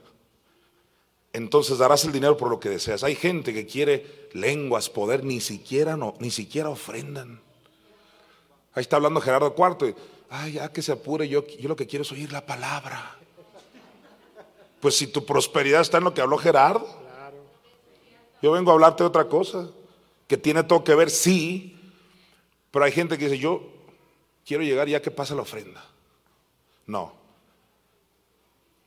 Es importante que entiendas que si yo he adquirido cierto poder y otros ministerios, es y tiene todo que ver con diezmar, primicias, ofrendar. Y con esto cierro este punto. Cristo viene pronto. Ve y corre y compra aceite. Y no vayas a ser como las insensatas que quisieron comprar cuando, ya que el novio había venido. Ay, ahora sí, ¿cuánto, cuánto me dijo que tengo que dar? No, demasiado tarde porque hay que pagar el aceite antes. Aleluya. ¿Cuántos quieren más poder? Dele fuerte el aplauso al Espíritu Santo. Yo quiero oír un mejor aplauso antes de irnos. Aleluya. Mira Romanos 1, versículo 16. Dice así. Porque no me avergüenzo del Evangelio, dice Pablo, porque es poder de Dios. Esta es una gran revelación. Ahí la palabra poder es también dunamis, la misma de Hechos 1.8. ¿Por qué Pablo no se avergonzaba del Evangelio? Porque para él que era poder, dunamis. A mí me daría vergüenza hablar de un Dios que no hace nada. A mí me daría vergüenza dar un buen discurso y no tener soluciones para el pueblo. Me daría vergüenza que, hermanos, qué bueno que vinieron, y en nombre del Padre, dirige Espíritu Santo. Y que sigas, y que y la gente, ok, está bien ese discurso, pero hey, eh, estoy pobre, ¿qué? ¿Tendrás algún remedio? No, no, aleluya. Así te quiere. No, no, no. ¿Por qué yo no me avergüenzo del Evangelio igual que Pablo? Porque aquí hay remedio. Aquí hay remedio. Si el Evangelio no es poder, escucha esto. Si el Evangelio no es poder, no es Evangelio. El Evangelio es poder de Dios. Y hoy en día el montón de congregaciones, de denominaciones y la mayoría, no, los milagros ya pasaron, las lenguas son del diablo, los dones ya pasaron. Ese, escúchalo, se va a oír feo, no me importa, no es evangelio. El evangelio es qué? Poder de Dios. Aleluya. Lucas 5, 17. Mira esto maravilloso algo que pasó ahí con Cristo, porque él predicaba en la calle, en las casas, en las sinagogas. Y dice, aconteció un día que él estaba enseñando y estaban sentados quienes enfrente de él. Mira, mira qué público se, se aventaba. Estaban sentados los fariseos y doctores de la ley. Qué pesado ambiente haber tenido Cristo ahí. Él hablando de milagros, de maravillas, porque él vino a hablar del reino, no, no de teorías absurdas que no ponen pan en tu mesa. Y él hablando esas cosas sobrenaturales, ya estaban los doctores de la ley, conocedores, que estaban esperando en que se equivocara.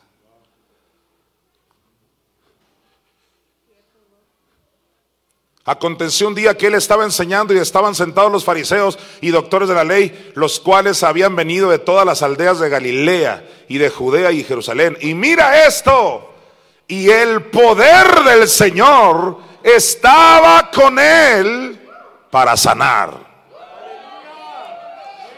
A mí me da mucho gusto que no solo estaban sentados ahí, o sea, en ese lugar donde él estaba enseñando, no solo estaban fariseos, doctores de la ley, otros críticos por allá. No, gracias a Dios que también estaba el poder de Dios. Ahí estaba el poder de Dios.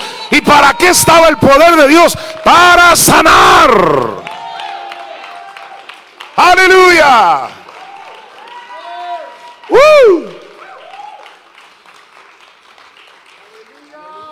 Y alguien dirá, ¿y cómo es que hizo milagros si había puros incrédulos? No dice que puros incrédulos. Donde hubiera uno que le creyera, recibía.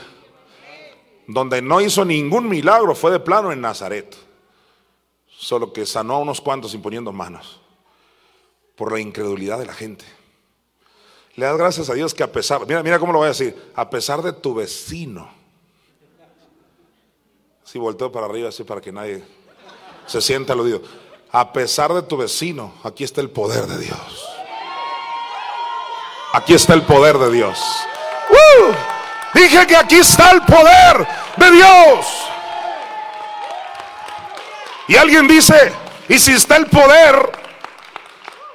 Dijo un predicador, por eso el poder es este, que ya seamos salvos. No, ese no es el poder, entiéndelo. Eso es la exobucía, autoridad de hijo. Aquí no dice, y el poder del Señor estaba con él. No dice así. ¿Qué dice? Y el poder del Señor estaba con él, ¿qué? Para. Si es poder, siempre es para. No, es poder para que tengan la cara de bonita. Ya soy salvo. No, no, no, no. Poder para sanar. Poder para prosperar. Poder para liberar. Poder cambiar. Poder para transformar. Nos surge el poder de Dios. Alguien de un grito de júbilo. Alguien grita aleluya. Uh, primero los Corintios 4:20. Este es Pablo. Recibe esto, mira. Porque el reino de Dios, wow, no consiste en palabras sino en poder. Está bueno ese versículo, ¿no? La palabra reino, como yo te he venido enseñando, significa dominar sobre el diablo. No ha llegado el reino si el diablo está todavía sobre ti. Jesús dice, si yo por el Espíritu echo fuera a los demonios, el reino ha llegado. Y Pablo lo confirma y dice, el reino de Dios no consiste en palabras. Ah, qué bonitas palabras, qué buen discurso, qué buen orador. Para oratoria en la secundaria. Campeón de oratoria en Sinaloa, tu servidor Jonathan Mesa en la secundaria. Un trofeo casi de mi tamaño, así. En aquel tiempo, ¿no? Por eso por aquí. ¿Y de qué sirve eso si eso no pone pan en tu mesa? ¿Para qué quería ese trofeo sin carro? ¿Para qué quería ese trofeo todo deprimido ahí? Ah, es que esto no se trata de discursos. El reino no consiste en palabras, sino en qué? Poder. Uh, aleluya. Hechos 6, 8. Dice Hechos 6, 8. Y Esteban lleno de gracia y qué más? Y de poder. Aquí están dos conceptos maravillosos. Tú puedes estar lleno de gracia y lleno de gracia te vas al cielo. Pero lleno de poder se te va la bola. ¿Alguien dice amén? Esteban lleno de gracia y de poder hacía grandes, mira, siempre el poder es para algo. Hacía grandes prodigios y señales entre el pueblo. Y yo te voy a pedir algo en estos últimos minutos. No seas ni como Esteban ni como Catherine Kuhlman en ese sentido. Por supuesto hay que ser como ellos en otros. ¿Cómo terminó? Esteban murió apedreado. Y hacía grandes, ¿qué dice ahí? Prodigios y señales entre. Y así hay gente que se dedica solo a sanar a otros y ellos no tienen la fe para sanarse ellos. La gran Catherine Kuhlman también sanó a miles, milagros impresionantes. Y también murió de una terrible enfermedad. Pues eso es normal que no, no, no es normal. Esto es como la fe. ¿Fe para qué? ¿Poder para qué? Alguien puede tener fe para ser salvo, pero no para ser sano. Alguien tiene poder, puede tener fe para ser salvo y sano, pero no para ser próspero. Necesitas fe para todo. Igual el poder no es nada más para que mi hijo que se le vaya la fiebre y tú llena de llagas. No. Poder para todos y poder para ti. El poder, dije, es para ti. Por eso Pablo dijo ese poder que actúa a través y a favor de nosotros. Aleluya. ¿Lo recibes? Hechos 10:38. Jesús no solo recibió una unción, sino la unción de poder también. Dice aquí, cómo Dios ungió con el Espíritu Santo. Ahí está la primera unción. Pero luego dice, y con poder. La primera unción con el Espíritu Santo, eso es tener a Cristo en el corazón y el Espíritu Santo dentro de ti. Ya estás ungido. Alguien dijo, es que ya estamos ungidos. Yo no estoy diciendo que no. Tienes la primera unción, pero Jesús fue ungido con el Espíritu Santo y qué más. Y con poder. Es cuando viene sobre ti. Y debido a que viene sobre Cristo, mira lo que logró hacer Cristo. Cómo Dios ungió con el Espíritu Santo y con poder a Jesús de Nazaret. Mira, y cómo este anduvo qué. Debido a que tenía el poder sobre él, anduvo haciendo bienes y sanando a todos los oprimidos por el diablo, porque Dios estaba con él, o sea, debido al poder de Dios que estaba sobre su vida. Aleluya. Algo que muy pocos saben es que Jesús cuando nació de María, solo se usó el vientre de María y él ya tenía el Espíritu en pero no lo tuvo sobre hasta que salió de las aguas bautismales y vino el Espíritu Santo sobre él. Ya lo tenía en y cuando vino sobre después del bautismo. Y no estoy diciendo que para que venga sobre te tienes que bautizar en agua, no. Solo estoy diciendo que un evento es después del otro. Escucha, Jesús no sanó ni un pajarito ni una cachora, lagartija, ¿cómo le dicen aquí? No sanó nada, ni un animalito, una gallina. Es que hizo milagros desde chiquito porque él era Dios. No dice eso. A nadie sanó. Ah, pero cuando el Espíritu vino sobre él, como Dios ungió con el Espíritu Santo, ahí es cuando nació María. Y con poder viene la paloma. Y ya cuando viene el poder anduvo haciendo bienes y sanando a todos. Dice que comenzó su ministerio haciendo un primer milagro. Convirtió el agua en vino. Ese es el poder de Dios. El poder de Dios va a venir sobre tu vida y te va a sorprender. Va a hacer cosas impresionantes. Alguien alabe al Espíritu Santo y adórelo.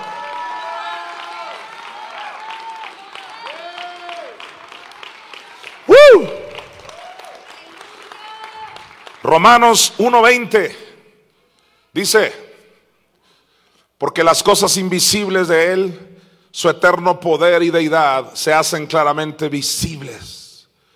Ese poder que es invisible se hace claramente ¿qué? Visible. Eso invisible se va a hacer visible. Este poder no es para que se quede así, pues no lo veo, no, no, se va a terminar haciendo visible. Pero tienes que creer en el poder de Dios. Tienes que pasar a este otro nivel. Aleluya. Hebreos 1 del 2 al 3.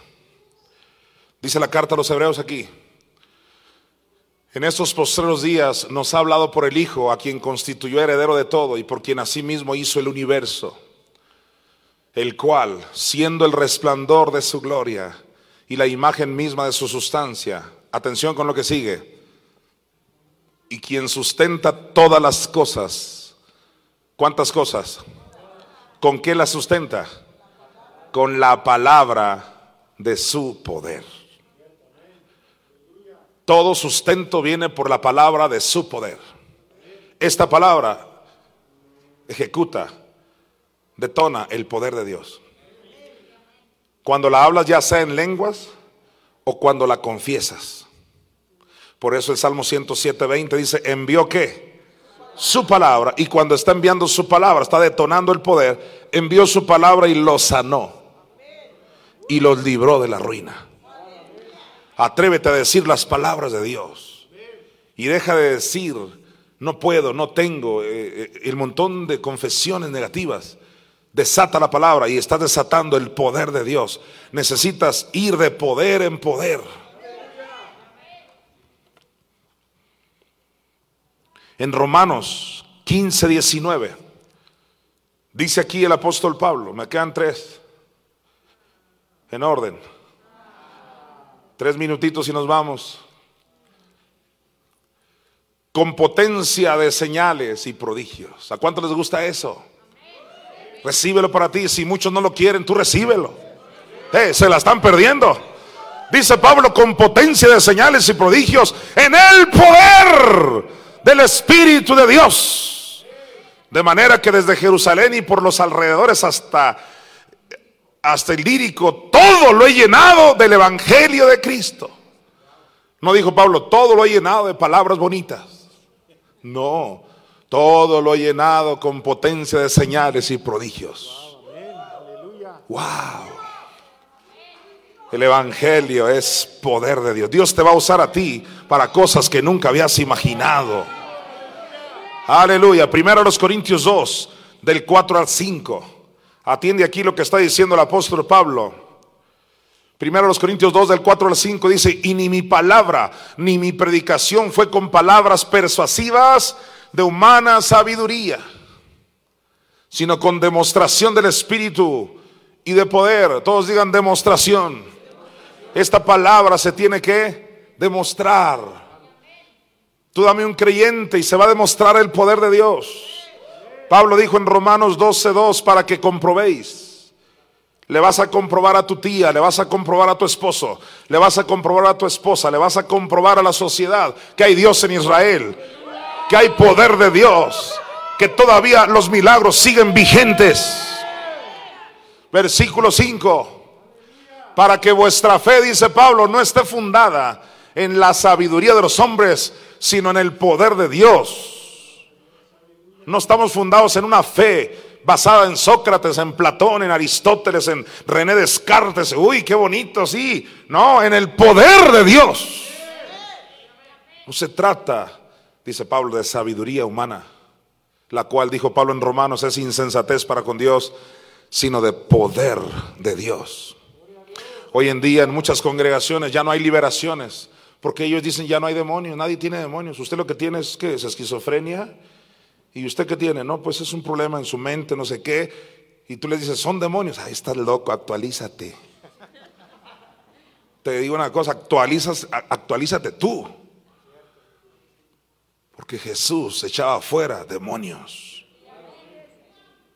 Nunca dijo que tenían un problema en no sé qué. Aquella mujer andaba encorvada. Sí, porque sus vértebras, quítate. ¿Qué vértebras, ni qué nada, qué explicación, ni qué nada? Llega Jesús y dice, mujer eres libre. Porque tenía un espíritu de enfermedad. Necesitamos el poder de Dios.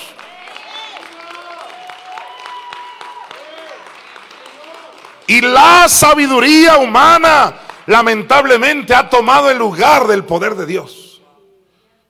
Ahora todo lo queremos explicar. Necesitamos más del poder de Dios. Aleluya. Primero a los tesalonicenses 1.5. Apúntelo. Estúdielo en su casa porque ya terminé ahora. Pues nuestro evangelio, dice Pablo, no llegó a vosotros en qué? En palabras solamente. Claro que hay palabras, pero no solamente. Sino también en poder.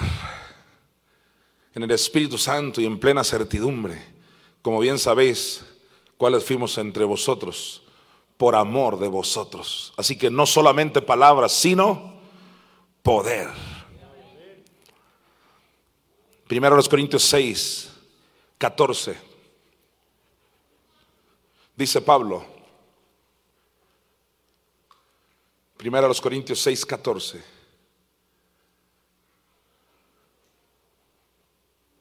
Y Dios que levantó al Señor también a nosotros nos levantará con qué cosa?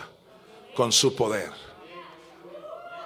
El mismo que levantó a Cristo te levanta a ti con qué? Con el mismo poder. Señores, estamos hablando del poder de la resurrección. Alguien denle un aplauso al poder de Dios. Es el mismo poder que sacó a Cristo del infierno de la aves. Está ahora a tu disposición. Filipenses 3:21. ¿Cuántos están esperando la glorificación de sus cuerpos? ¿Con qué crees que te vas a glorificar? Con el poder de Dios. El cual, dice Pablo, transformará el cuerpo de la humillación nuestra para que sea semejante al cuerpo de la gloria suya. ¿Por qué? Por el poder con el cual puede también sujetar a sí mismo todas las cosas. Si la iglesia solo se queda ahí en discursos y qué bonita la escuelita dominical Moisésito lo echaron en una canasta. No te glorificas ni un cabello. Necesitas el poder de Dios. A ver, levanta tu mano derecha, diga, yo voy a ser transformado. Diga, mi cuerpo va a ser glorificado por el poder de Dios. Dígalo, por el poder de Dios. Segundo a los Corintios 4, 7. Gloria a Dios. Dice Pablo aquí, pero tenemos este tesoro en vasos de barro para que la excelencia del poder sea de Dios y no de nosotros. Los vasos de barro se refiere a tu cuerpo y el mío. Es un vaso de barro. ¿Qué, es el barro? De, del polvo de la tierra, como cuando hicieron el cuerpo a Adán. Eso es lo que le da más coraje al diablo. Que no obstante tienes un cuerpo todavía débil, todavía con tentaciones, todavía que no le da no le dan ganas de, lo bueno. Con todo y eso, dice Pablo, pero tenemos este tesoro en vasos de barro para que la excelencia del poder sea de Dios y no de nosotros. En otras palabras, en ese cuerpo que todavía no se glorifica, ya estás operando en el poder. Y es evidente que tuvo que haber sido Dios. Porque si fuera por tu buen cuerpo ya glorificado, entonces te jactaras, pero no a pesar de que estás en un cuerpo todavía con errores y Dios está usando el poder de Dios hasta que venga toda manifestación en tu vida. Así que no digas, es que me siento tan mal, tan, condenado. Dios usará ese cuerpo de barro. Dios usará ese cuerpo de barro para que toda la gloria se la lleve Dios. Para que el poder sea de Dios y no tuyo. Es el poder de Dios. No es tu poder, es el poder de Dios. Uh, aleluya. Filipenses 3:10 se le llama el poder de la resurrección. Dice Pablo, a fin de conocerle, conocer a quién, a Cristo. Ahí está la primera etapa. Muchos ya conocieron a quién, a Cristo, pero ¿qué es lo que no han conocido? El poder. Y Pablo hace la diferencia y dice, a fin de conocerle y el poder de su resurrección. Segunda a los tesalonicenses 1.7. Dice así. Y a vosotros que sois atribulados, ¿cuántos han enfrentado algunas tribulaciones? Yo creo que todos. Daros, dice, reposo con nosotros cuando se manifieste el Señor Jesús. Desde el cielo se va a manifestar. ¿Lo crees conmigo? Con los ángeles. Y aquí es a lo que voy, mira. Esto lo dejé para el final. A los ángeles de Dios. Sí, esos que te ayudan. Se les llama los ángeles de su poder. Cuando yo hablo la palabra, dice el Salmo 103, que los ángeles están ejecutando todo lo que yo digo.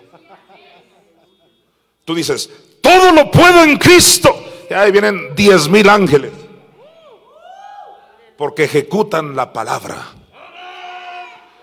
Ellos están para apoyar lo que tú dices. Aleluya son los ángeles de su poder. Los ángeles ponen órganos nuevos. Dije que los ángeles ponen hígados. Los ángeles ponen pulmones. Los ángeles ponen llantas. Los ángeles son los ángeles de su poder. Pero ¿cómo se detona? Con la palabra. Tú dices la palabra y los ángeles ahí van. Aleluya. Le das gracias a Dios por eso. Dígale gracias, Señor. Salmo 103, 20.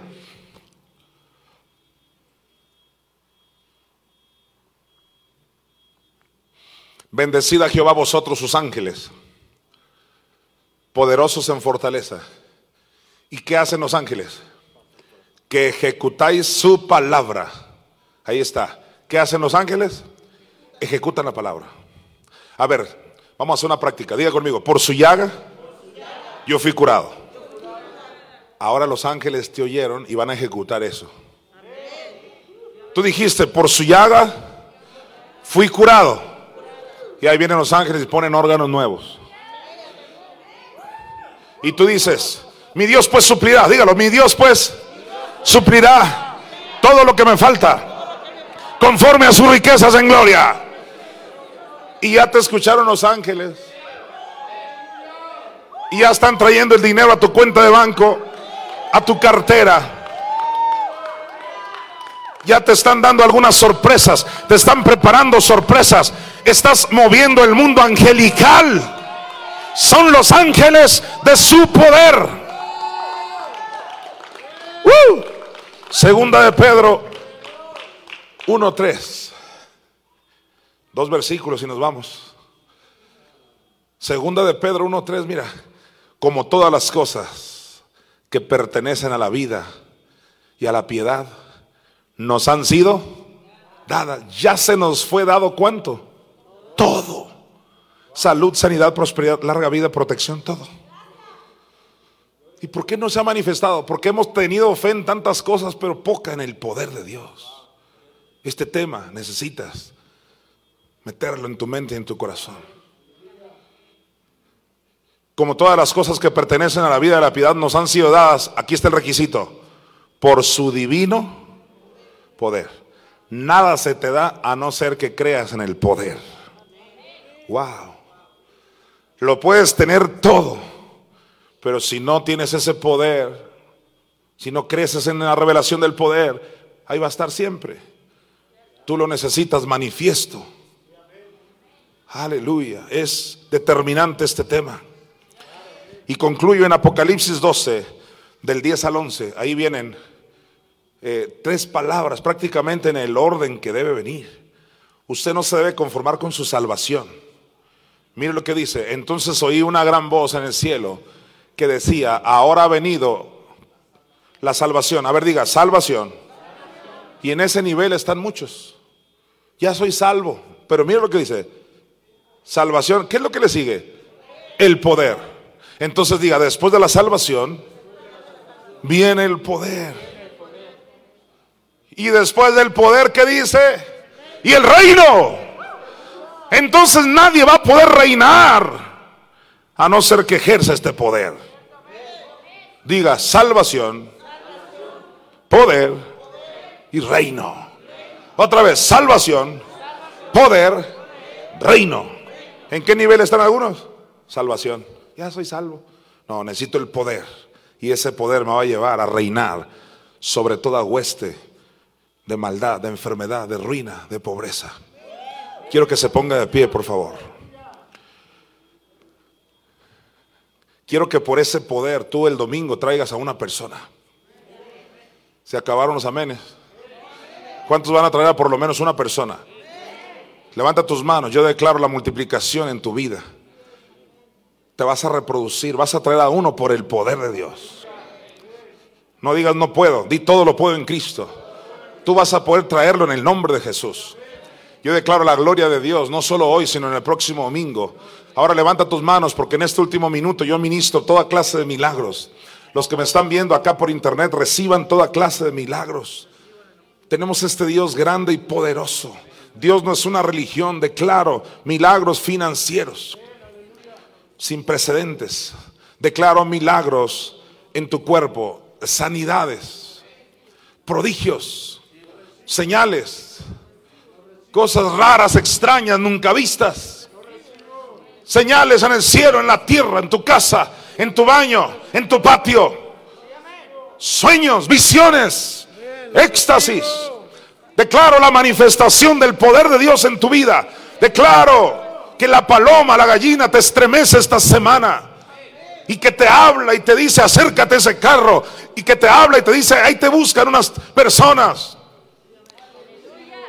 Declaro que los ángeles de Dios se mueven a tu favor. Y finalmente declaro la protección de Dios sobre tu vida. Que la sangre de Cristo te protege, te cubre de todo mal. Caerán a tu lado mil y diez mil a tu diestra, mas a ti no llegarán. Te declaro lejos de opresión por el poder de Dios. Tú solamente levanta tus manos y diga fuerte, yo lo recibo. Dígalo con mucha fe, yo lo recibo para mi vida y para mi descendencia. En el nombre de Jesús. Amén. Gracias y paz a todos ustedes. Nos vemos el domingo a las... Redimidos presentó Iglesia por Internet. Si deseas abrir tu casa para que se enseñe la palabra de Dios, comunícate con nosotros. Declaramos bendición manifiesta para ti y tu familia. Gracia y paz a todos ustedes.